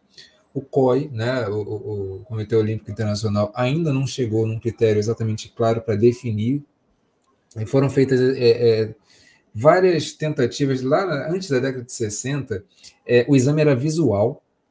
É, é assim, é, chega a ser vexatório. Tá certo? depois passou a ser por exame de, de qual, qual é o nomezinho mesmo que eu estou esquecendo aqui? Deixa eu dar uma olhada. É, é, é, é, carotipagem, né? um teste de cromossomo. É, só que depois, cientificamente, isso se estabeleceu como não muito viável, porque você tem mulheres, é, é, biologicamente mulheres, mas que têm os cromossomos masculinos, e, e, e essa também não é uma, uma, uma forma é, é, é, ideal de, de, se estabelecer. Mais modernamente, é, se estabeleceu a, a, um nível de testosterona, né? E justamente é em cima disso, e até está aqui a, o critério que a CBV vai usar, deixa eu ler rapidinho. A política da CBV segue os estudos mais recentes e indicação da, da FIMS, principal referência no assunto. As atletas que se redesignam para o gênero feminino precisam declarar sua identidade de gênero como feminina, sem ter alterado essa declaração por um mínimo de quatro anos. Tá? E, além disso, é necessário demonstrar que o seu nível total de testosterona de soro foi inferior a 5 nmol por litro durante 12 meses consecutivos, permanecendo ao longo do período da elegibilidade. Explica o médico João Olinto, presidente do Conselho é, de saúde do voleibol. Essa questão está é, tá sendo definida pela CBV e é um avanço, é legal. Só que eu também é, é destacaria que ao longo da história, principalmente das, das Olimpíadas, é, isso gerou muita polêmica e, e, e consistentemente, é, frequentemente gera, gera, gera, problemas. Lembrando um caso, né, até no futebol, a Bárbara Banda, ela foi reprovada um teste lá na África para a Copa Africana de Futebol, até de Zâmbia. É, é, é, é, e tem uma coisa, esse limite, né, que aqui é de 5 N-mol. E, e, a, e, essa Bárbara, ela nasceu, nasceu do sexo feminino, né, de fato. Sim, ela é cis. Não é, o problema assim, é, é que não existe um limite claro para esses níveis, é porque eles acabam excluindo naturalmente algumas mulheres africanas. E qual é o, sabe, qual é a margem? O que, que você está estabelecendo como fronteira? Você vai excluir algumas mulheres africanas? Percebe? É, é, é, e, e, e, esse limite não é claro, a ciência ainda não chegou num, nível muito, muito nítido para isso. É, é, então, assim, é, é uma questão, é, sempre muito relevante. Justamente por isso, gente, eu queria recomendar para vocês um vídeo. A gente não costuma fazer isso aqui, não, mas é, é um vídeo do Atila, tá? Que ele fala, é, o título do vídeo é esse, o problema das mulheres nos Jogos Olímpicos. Super recomendo, o Atila é um, é um cientista, né, da, da área da, da, né, da biologia, que é muito é, respeitado nesse assunto, e ele fez um vídeo maravilhoso lá no canal dele, que explica toda a história, todas essas complexidades que existem, enfim, é, é até mesmo para a gente não ficar aqui falando sobre assuntos que não, a gente não domina, ter uma referência legal como, como Atila é fundamental. Eu tentei trazer um pouquinho a síntese de quanto complexo é esse assunto, mas enfim, a CBV, ela, de fato, ela nesse aspecto, é, ela avança e é muito positivo, sim. Hum? E, o interessante é que ela respeita o estudo mais avançado nisso, né? Não é nem uma coisa assim de, de aleatoriedade, pelo menos ela está visando, visando isso, né? Visando exatamente, isso. exatamente. Vamos virando o assunto, virando a chave agora falar de Rebeca Andrade. É outro fenômeno. É mais um fenômeno. Lembrando que a Raíssa Leal ganhou mais um, mais um título recentemente essa semana, mas Rebeca Andrade é campeã do mundo. É fenômeno essa menina, vista aí nas, Olimpí nas últimas Olimpíadas. O quão se mostrou competente não só no solo, mas em outros aparelhos, mas o solo é o grande destaque, Sérgio Maurício. Exatamente, né? Foi onde ela foi ouro no, no, na questão do geral individual, né? Então ela foi, foi bem demais. Se eu não me engano, hoje, na, hoje ela foi bronze, né? Também com, com baile de favela e tudo mais. Enfim, colecionou medalhas nesse, nesse Mundial. Acredito que os únicos que ela ficou de fora foram a Barra, que ela, que ela não passou de fase, acho que ela ficou em 14, e a Trave, que ela foi a quinta ou, ou, ou, acho que a barra foi oitava e eu tô falando besteira, mas a trave ela foi quarta ou quinta colocada. Mas de resto ela, ela medalhou literalmente em todas, né? Sem falar do ouro no geral individual. Então, Rebeca aí realmente sendo um ponto fora da curva pra gente na, na, na ginástica, né? Esses esportes aí pra gente que, que.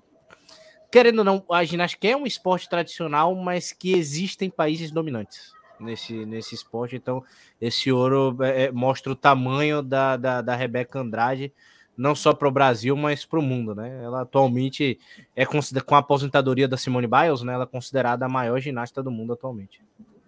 Simone Biles, norte-americana, os Estados Unidos, que é sempre muito forte, Estados Unidos, China, Japão, sempre tem uma força muito grande. E a Rebeca conseguindo se sobressair em meio a essas grandes potências, viu, Rodrigo?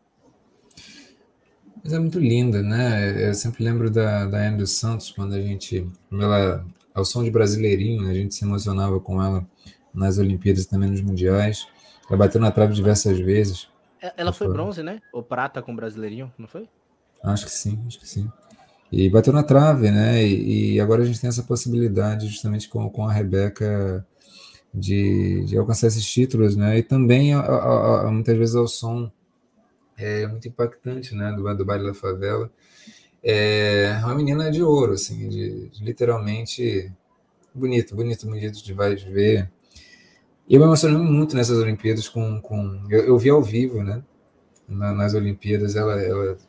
Acho que foi um duplo ouro que ela conseguiu num dia só. É, coisa extraordinária essa menina. Né?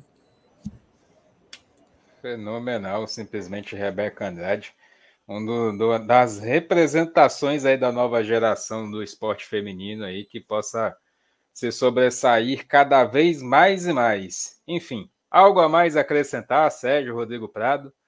É do Mengão. É isso mesmo. essa aí não é vice. Essa, aí... é, essa é campeã, essa é campeã. Então a gente já desde antemão agradece. Diga. Condição. Só antes falar, né, teve, tivemos um. Ah, é um percalço, né? Foi a Raíssa Leal, que se não me engano, na madrugada estava competindo. Madrugada pra gente, né? Mas estava competindo na, na, lá no, nos Estados Unidos. Não vou lembrar qual foi a competição agora.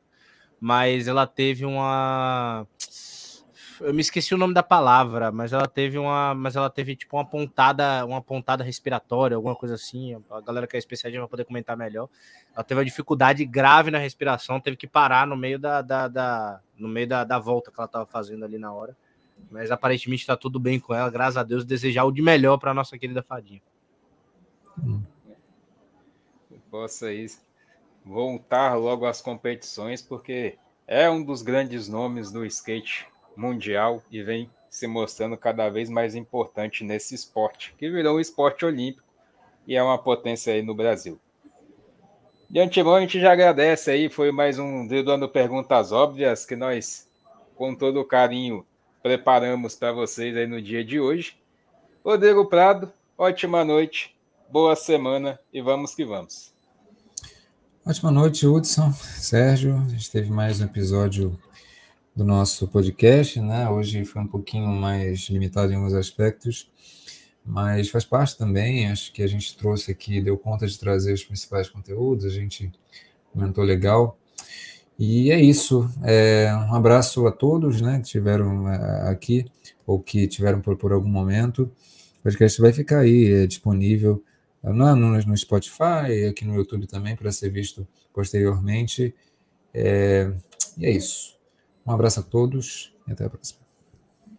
Sérgio Maurício, ótima semana para todos nós, né? Semana muito produtiva que teremos aí com a chegada da Ladies Cup, dentre outros campeonatos também.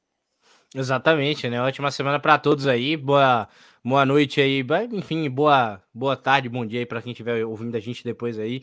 Para você, Edição, para o Rodrigo, para a galera de casa que acompanhou com a gente, vai estar acompanhando no post também. E fica o convite aí para a semana, né? Tá acompanhando com a gente aí a Ladies Cup, que se eu não me engano rola da terça até o domingo, e aí tem a pausa na segunda e a final é na terça-feira, né? Então, mais que você ouça esse podcast dias depois, ainda dá para você acompanhar a final. Então, fica aí o convite. Fique tranquilo. Então, boa semana a todos, fiquem com Deus e até a próxima.